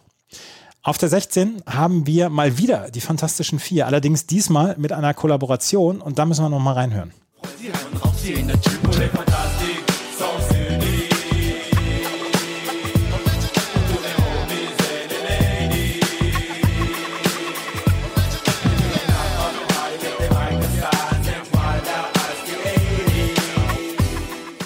Sense Unique versus die Fantastischen Vier, Original. Sense Unique war eine Schweizer Hip-Hop-Band aus Lausanne, 1987 gegründet, 2010 wieder ausgelöst worden, äh, aufgelöst worden und die haben bis heute drei goldene Schallplatten gehabt und haben Filmmusik etc. gemacht. Und Sense Unique und die Fantastischen Vier haben diesen Song damals original, haben sie halt als Kollaboration gehabt und es war auf Platz 73 der deutschen Single- Singlecharts. Ich habe diesen Song auch nicht so richtig gekannt, aber die Fantastischen Vier, die ja auf den ersten zehn Bravo-Hits, glaube ich, jedes Mal vertreten waren, waren hier mal mit einer Kollaboration mit dabei. Was mich wundert auf dieser CD, auf der 19, viel französische Musik drauf oder viel französischer Gesang drauf. Das stimmt, ja. Mm, Wir haben, genau, also bei Eurodance hatten wir viel aus den Niederlanden und Belgien und jetzt haben wir eben im Gesang viel aus Frankreich. Ist ja auch schön. Ja, ist ja auch mal, ist ja auch mal ganz in Ordnung. Sense Unique versus die Fantastischen Vier Original im Benstown Mixdown Radio Mix. Auf der 17 haben wir Calvin Rotain mit Bienvenue, auch auf Französisch gesungen, der Teil. Calvin Rotain, eigentlich Mike van der Wieven, deutscher Haus-DJ und Produzent. Bienvenue ist nicht in die deutschen Charts gegangen. Der nächste Song ist aber in die, Deut in die deutschen Charts auch nicht gegangen, ist nur in die UK-Charts gegangen. Mit Shola Arma mit You're the One I Love. Shola Arma hatten wir beim letzten Mal mit You Might Need Somebody und die nächste Single war You're the One I Love und die ist nur auf Platz 3 in den UK-Charts reingegangen. In Deutschland war sie dann kein ähm, Hit. Und zwei Songs haben wir noch und den ersten Song, den spiele ich jetzt nochmal an, von Oceana.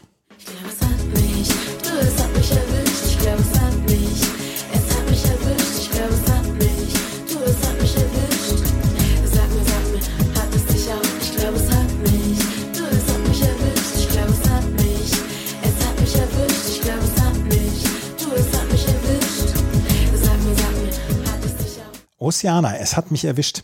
Aus dem Jahr 1997. Die Frau ist im Januar 82 geboren. Oceana Mahlmann. Und es hat bis 2012 gedauert, bis sie dann nochmal einen richtigen Charts-Hit hatte, weil sie war, hat den offiziellen Titelsong zur Fußball-EM 2012 gesungen. Endless Summer damals. Kannst du dich an den Song noch erinnern? Ja, kann ich mich erinnern. Und ich bin auch der Meinung, dass Oceana äh, zusammen mit Echt, also daher kenne ich sie, glaube ich, mit Echt kollab kollaborierte, beziehungsweise mit Kim Frank. Das könnte sein, ja. Das Ja, habe da war ich. ich nämlich, ja, ja, das muss auch um die Zeit 97, 98 gewesen sein, denn ich war so ein bisschen eifersüchtig oder neidisch auf sie, dass sie mit, mit echt performen durfte. Aber ja, das stimmt. Ähm, diesen, diesen Titelsong zur WM, da kann ich mich dran erinnern, ja. Hast du mit den beiden mal in einer Kneipe zusammen getrunken? Ja. Natürlich.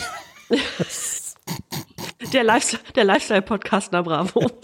Das war nur ins Blaue geraten von mir. Und dann sagt sie, natürlich habe ich das. Ja, die ist auch, glaube ich, Hamburgerin, kann das sein? Ich glaube, die ist Hamburgerin, ja. Ja, in Wedel ist sie geboren. Ne? Ja. Ja, ja. ja, ja.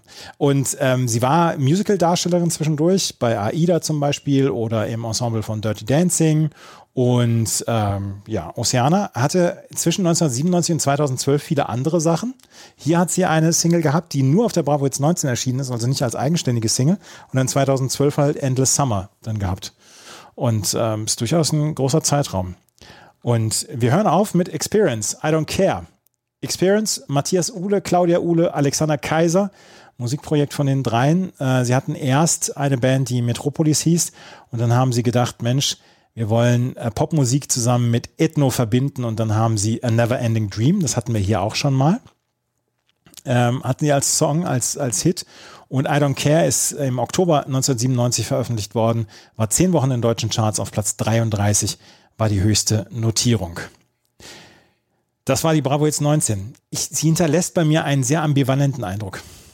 Ich finde, dass sie sich nicht so viel nimmt zu der 18. Das sind, es sind nicht so die ganz großen Hits bei, aber dafür die Fülle. Es sind nicht, es sind nicht so viele Filler. Es sind viele Killer bei. Findest du nicht? Äh, Das finde ich nicht. Also ich gebe offen zu, ich bin da heute etwas anderer Meinung. Hm, gut, verstehe. Aber wir können ja mal drüber sprechen, welches die gut gealterten und schlecht gealterten sind, unserer Meinung nach. Und darüber sprechen wir nämlich gleich im letzten Teil hier von Na Bravo, dem offiziellen Bravo jetzt im Podcast. Und darüber sprechen wir gleich und über unsere Guilty Pleasures. Das gleich alles hier. Jenny und ich sind nicht unbedingt einer Meinung, was die Qualität dieser Platte angeht, dieser Bravo Hits 19. Schreibt es uns, was haltet ihr von der Bravo Hits 19? Unser Instagram-Account, hier kommt Bravo. Da müssen wir mal wieder ein bisschen mehr Interaktion reinbringen. Wir haben uns mal wieder gedacht, Mensch, gut gealtert, schlecht gealterte Songs. Gut gealterte Songs, das sind die laut Jenny gut gealterten Songs.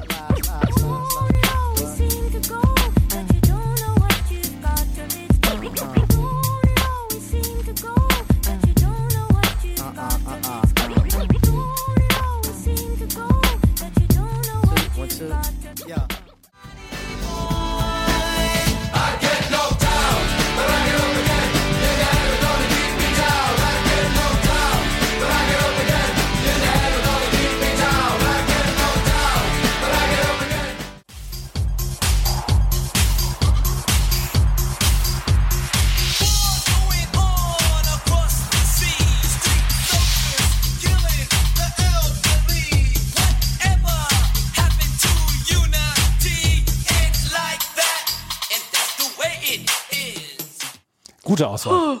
Bitte? Gute Auswahl, möchte ich sagen. Schon, oder? Ja. Es ist ja oft so, dass wir dann, dass wir vorher so ein bisschen hin und her schicken oder besprechen, was so unsere gut und schlecht gealterten sind. Und dann ähm, überschneidet sich das so oft. Und dann gibt's aber auch Ausgaben wie diese hier, wo wir beide auch ähm, absolute drei Hits finden, wo sich das nicht überschneidet, weil es eben so viele sind. Und ähm, ich würde, du, ich glaube, du würdest jetzt hier alle drei unterschreiben, oder? Ich unterschreibe alle drei. Das ist das ähm, Run DMC versus Jason Nevins. Ähm, wir haben, was hatten wir, was habe ich schon wieder Ähm, vergessen? wir hatten als erstes Janet Jackson mit Got Till It's Gone. Da hast du ja gedacht, dass es mein Guilty Pleasure werden könnte, aber es ist in, den, äh, in einer gut gealterten Liste. Ja. Du kannst Janet Jackson in so eine Bravo-Hit setzen und das Ding kommt in die gut gealterte äh, Kategorie. Also das, ist das kann ich von klar. vornherein machen, ja? Ja, du, ab jetzt kannst du das so machen. Ja. Äh, Chumbawamba ist natürlich nicht mein Favorit, fand ich damals auch nicht so geil, aber es ist drei Uhr, du bist auf einem Geburtstag, das Lied wird gespielt, natürlich flitzt du auf die Tanzfläche. Natürlich, aber mit Getränk noch in der Hand. Ja, sicher. ja, Ja, und Run DMC, natürlich, das, das ist selbsterklärend.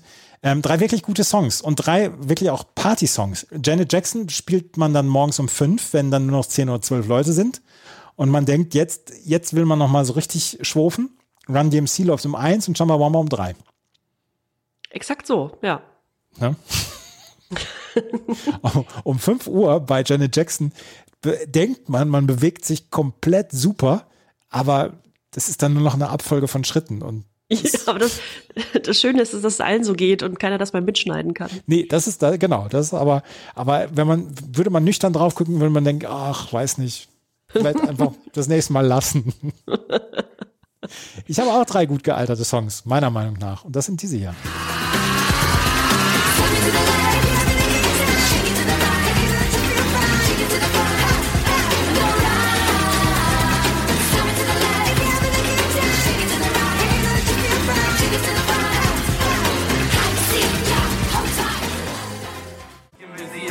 Packe meine Sachen und bin raus, mein Kind. Thomas C. ist auf der Reise und hat Rückenwind.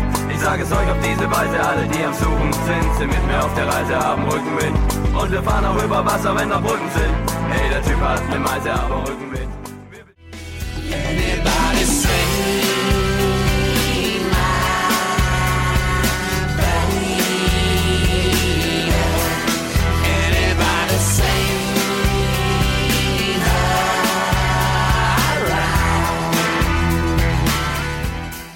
Ich hätte unter anderem auch noch Mer Meredith Brooks mit Bitch mit reinnehmen können, aber ich bin am Ende dann bei Anybody Seen My Baby von den Rolling Stones geblieben, weil dieser Song nur wirklich zeitlos ist und weil man den heute immer noch bringen kann. Das ist Radiofutter, das ist, das ist völlig in Ordnung und es wird nie mein Lieblingssong sein, aber der ist völlig in Ordnung, oder? Ja, ähm, kurioserweise kann ich nur kurz einschieben. Äh, die drei Songs habe ich als erstes ausgewählt für meine gut gealterten Liste und habe dann nochmal durchgehört und nochmal überarbeitet. Das Echt? witzig. Ja, wirklich. Exakt die drei. Tja, Rückenwind von Thomas D., der macht mir gute Laune, dieser Song.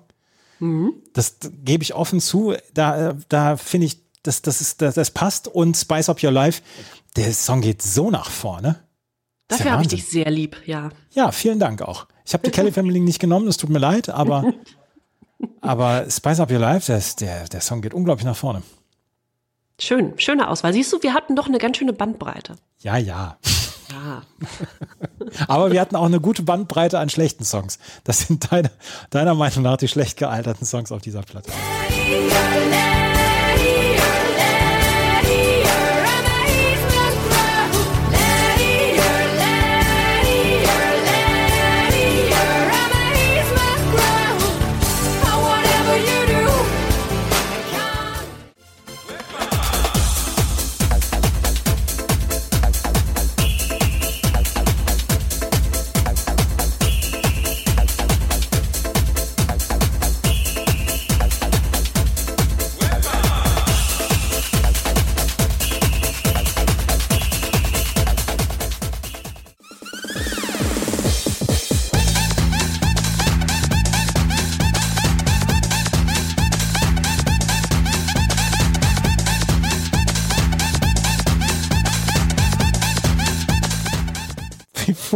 Furchtbar nervig. Ich habe, bevor du es abgespielt hast, äh, das Volumen drei, äh, drei Etagen tiefer gestellt, weil ich neue Nachbarn habe und ich will mir das hier nicht vermiesen. Und äh, schlimm. Also Bellbook and Candle mit Rescue Me ist. Es tut mir so leid. Ähm, das ist, das geht nicht. Das geht vor allem nicht so lang, wie es geht. Also es geht vielleicht zehn Sekunden. Ich habe immer gedacht, Lady Yo, Lady Yo. Aber es Lady heißt Yo. Let Your, Let Your Amazement Grow. Ja, es ist. Tut mir leid, ist aber auch. Ist ein fieses Lied. Äh, The Sun Club mit Fiesta erklärt sich irgendwie auch von selbst. Es ist so alles und nichts. Ja. Irgendwie so. Das ist nicht mal Ibiza-Hit. Also das ist, taugt nicht mal zum Sommerhit. Und Debos mit On the Run, was wir zuletzt gehört haben. Puh. Das, und, das, André van den Bosch. und das drei Minuten 30. ja. Das geht die ganze Zeit so. Es geht nur Da, so. da, damit werden Kriege angefangen, weil da irgendeiner den Morsecode falsch versteht. Ja, es muss, das kann, das kann nur zufällig passiert sein, das Lied. Oh Gott, oh Gott, oh Gott. Also das ist wirklich, das ist wirklich gutes Regal, was du da ausgewählt hast. Ich bin auf deine gespannt. Ja, das sind, das sind die meiner Meinung nach schlecht gealterten Songs. In the house to blow your mind. He's coming, he's coming, he's here, have no fear. Stay by his side and he'll take you for a ride. He's coming, he's coming, he's here, have no fear. Wer ist das Paar des Jahrhunderts? Das sind wir beide. Ich, der ultimative Lover und die Frau aus Seide. Bist meine Frau aus Seide. Hear my body talk. So take me to the limit, take me to the point, take me to the limit. Take me to the limit, take me to the point, take me to the, take me to the, take me to the limit. Mr. President kam gerade von Jojo Action und von Coco Jumbo. Und dann bringen sie so einen uninspirierten Dance-Stampfer, den wir eigentlich drei Jahre schon hinter uns gelassen hatten eigentlich. Also diese Form von Musik. Ja, knüpft nicht so richtig an an die Sachen. Bin aber trotzdem ein bisschen beleidigt, dass du von diesen ganzen, also von dieser Auswahl an doch nicht so richtig guten Songs Mr. President gewählt hast. Jetzt hast du mich doch nicht mehr so lieb. Nee. Nana He's Coming, das hatte seine Zeit, ich glaube, da haben wir schon häufiger drüber gesprochen. Es gibt diese Songs, die ihre Zeit hatten und Nana und Lonely damals ja auch und He's Coming dann mit diesem Opernsänger dann auch mit dabei. Das mag damals seine Zeit gehabt haben und war ja auch ein großer Hit, aber der hat die Zeit nicht überdauert. Der ist einfach im besten, schlechtesten Sinne nicht gut gealtert. Und deswegen ist er mit reingekommen. Und Frau aus Seide, da möchte ich ja, da möchte ich ja heute noch mit dem Kopf schütteln. Das- ist so, das ist so semi-erotisch hingerotzt. Du bist meine Frau aus Seide. Du weißt schon, was ich meine. Es, also, damit kann ich nichts anfangen. Nee, ist auch wirklich nicht. Auch der Text ist nicht gut gealtert. Hm. Nee, ist er auch nicht. Ich ähm, habe vorhin gedacht, ich hätte, ich wüsste einen Song, den du als, als äh, Guilty Pleasure hättest. Aber jetzt ist er mir nicht mal eingefallen. Ich habe nicht reingehört, was du hast als Guilty Pleasure hast. Ich habe ich hab sofort auf Soundboard gepackt und ich möchte unbedingt wissen, was dein Guilty Pleasure ist. Und das hören wir nämlich jetzt.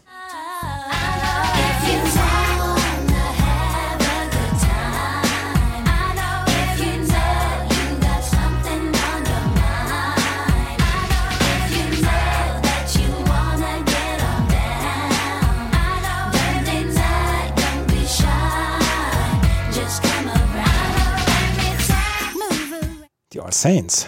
Ja, als Saints. Mhm. Ich habe mich extra zurückgehalten vorhin, weil du beim letzten Mal so schnell drauf gekommen bist. Man will ja nicht verraten, ne? Was, was, Ich, ja. ich, nee, ich wollte nicht direkt losschwärmen. Die All Saints waren, das war ja fast zeitgleich zu den Spice Girls, beziehungsweise waren die Spice Girls da ja schon also mit, mit einem Riesenerfolg äh, ausgestattet. Und die All Saints waren so ein bisschen die erwachsenere, etwas coolere, lässigere Variante der Spice Girls. Und das fand ich äh, toll. Finde ich auch bis heute noch gut. völlig in Ordnung. Also wirklich, ja, völlig, völlig in Ordnung. Ich habe Ja. damit jetzt nicht gerechnet. Ich habe vorhin, nee, ich habe nicht an All Saints gedacht. Ich habe äh, bei einem anderen Song, wo du so ein bisschen äh, drumrum gesprochen hast, habe ich gedacht, mh, könnte sie den gemeint haben. Ja, oder Hanson wäre eigentlich auch, aber Ja. es war, ja, es war nicht der Song von Hanson. Für mich, nee, es waren schon die All Saints. Bei dir allerdings Habe ich jetzt gedacht, hm, Deepish Mode ist eigentlich kein Guilty Pleasure. Nee. Könnte ich mir aber vorstellen, dass das, nee, okay. Ich denke mir Sabrina Settler. Dann hören wir mal rein. Und ich sinnloses Gerede. Ich gehe jetzt meine Wege und mach, wofür ich lebe. Ich strebe nach dem Licht, ein Licht, das ich verliere, wenn ich weiter auf dich warte. Dieses Leben ist mir. Nur ganz alleine. Nur Weg. Nur, nur, nur ganz allein. Dieses Leben ist mir. Das ist großartig. So, und da merkt man nämlich, dass wir den ganzen Bums hier schon ein Jahr machen. Wir kennen uns jetzt hier schon über diesen Wege ein Jahr. Und, ich kann dich lesen, mein Freund. Ja, äh, nur mir von Sabrina Settler. Und diesen Song habe ich, hab ich ganz gehört und äh, ich habe auch ein bisschen lauter gehört und so weiter. Und da habe ich gedacht, wow, das, da, ist, da ist ein guter Groove mit dabei. Da ist, äh, da, da passt, da passt die Musik, da, das geht nach vorne, es ist richtig cool. Da ist Dampf hinter. Das ist super. Das ist ein super Song. Und der ist mein Guilty Pleasure. Und ich, ich fühle mich nicht mal schuldig, dass ich den Song gut finde. So, jetzt habt ihr das alle. Finde ich absolut okay. Darauf müssen wir eigentlich einen Moses P. Roséwein trinken. Ja, irgendwann genau. Bestelle ich mir gleich morgen eine Kiste von. Ne? Und, Toll. Ja. Und, und du hast dir für uns eine kleine neue Rubrik überlegt.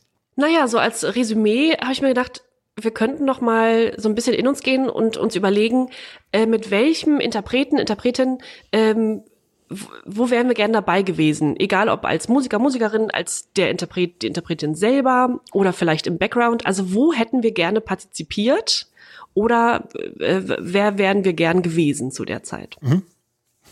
Fang mal an, bitte. Das würde mich interessieren.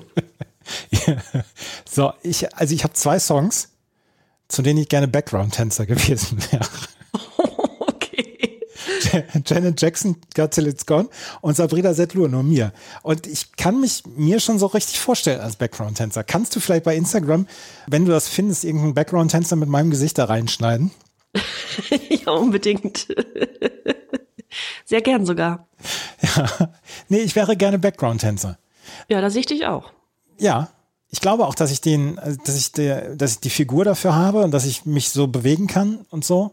Ja. Und ich glaube, ich wäre so gerne. Ja. Ich hoffe, Wärst du du hast, nicht? Bitte? ich hoffe, du hast die Rubrik nicht ganz, äh, nicht so ernsthaft genommen wie ich. Äh, beziehungsweise. Na so, na so halb. Ach so. Ähm, ja, ich bin da ein bisschen äh, monetärer unterwegs und zwar hätte ich gerne Hansen entdeckt als Straßenmusiker Ja. und mit denen dann diesen in 27 Ländern auf Platz 1 Mbop-Hit gehabt als Manager. das hätte mir ganz gut gefallen. Ja, aber das, also so ein Händchen musst du dann ja auch mal haben, ne? so ein Händchen. Ja. Händchen. Das ist schon, es ist schon stark gewesen und es ist eine gute Geschichte. Und was mir halt gefällt an dieser Geschichte ist, dass die drei halt relativ bodenständig geblieben sind. Das hat mir gut gefallen, dein Vortrag zu Hansen. Ach, schön, ja, schön. Es, äh, man, es lohnt sich auch mal auf die Instagram-Seite, wenn man Lust hat zu gehen von Hansen. Das ist auch ein insgesamt sehr sympathischer Auftritt dort. Ja. Und jetzt, wo du mir Bell Book and Candle nochmal genauer vorgestellt hast, das Lied ist natürlich, also wie wir schon sagten, nicht so meins, aber ich wäre gerne die Tochter von Dieter Maschine Birr. Das, genau, das wäre auch nicht schlecht. Ja. Ja. Aber Bell Book and Candle zu dem Ganzen, dass wir, dass wir diesen Song ein bisschen runtergemacht haben und dass wir sagen, dass der nicht geht, der war sehr erfolgreich und die sind insgesamt relativ stabil geblieben. Ja, das ist ja immerhin, das wünscht man sich ja dann auch immer. Ja.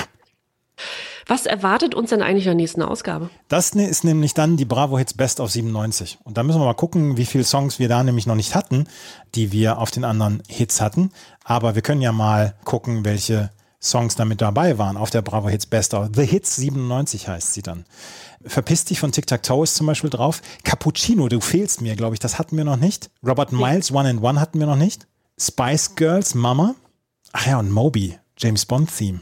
Hatten wir noch nicht. Ja, auf Moby hatten wir uns gefreut. Und Aaron Carter haben wir. ja. Ja. The Moffats. Mode, Barrel of a Gun. Ja. The Moffats, I'll be there for you. Weiß ich, weiß ich. Oh, oh, und Gala, Freed from Desire. Ja, super. Großartig. Und Rammstein Engel, aber das hatten wir schon mal. Beam und Janu, on y va. Und hier war wieder die Kelly Family mit, ah, mit mein, ja, gut, das ist da schön. Schön. Und Ecuador von Sash. Ah, Ja.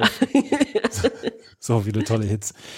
Das war es schon wieder mit der Bravo Hits 19 hier auf meinmusikpodcast.de. Wir hoffen, das hat euch gefallen. Wenn es euch gefallen hat, freuen wir uns natürlich wie immer über Bewertungen, Rezensionen bei iTunes und bei Spotify. Da könnt ihr uns auch bewerben und da könnt ihr uns ja auch hören. Und äh, wir wissen, dass euch, dass einige von euch uns über Spotify hören und dann könnt ihr dann ja auch gleich immer in die Bravo Hits Playlisten reingehen, weil die gibt's nämlich. Da könnt ihr den Link draufklicken in den Show Notes. Und ansonsten bleibt uns nur zu sagen, vielen Dank fürs Zuhören. Beim nächsten Mal gibt es The Hits 1997 und ja, bis zum nächsten Mal. Tschüss. Tschüss. 1992. Ein Mythos wird geboren. Na Bravo. Der offizielle Bravo Hits Podcast auf meinmusikpodcast.de. Viel Spaß auf der Reise mit Jenny Wu und Andreas Thies.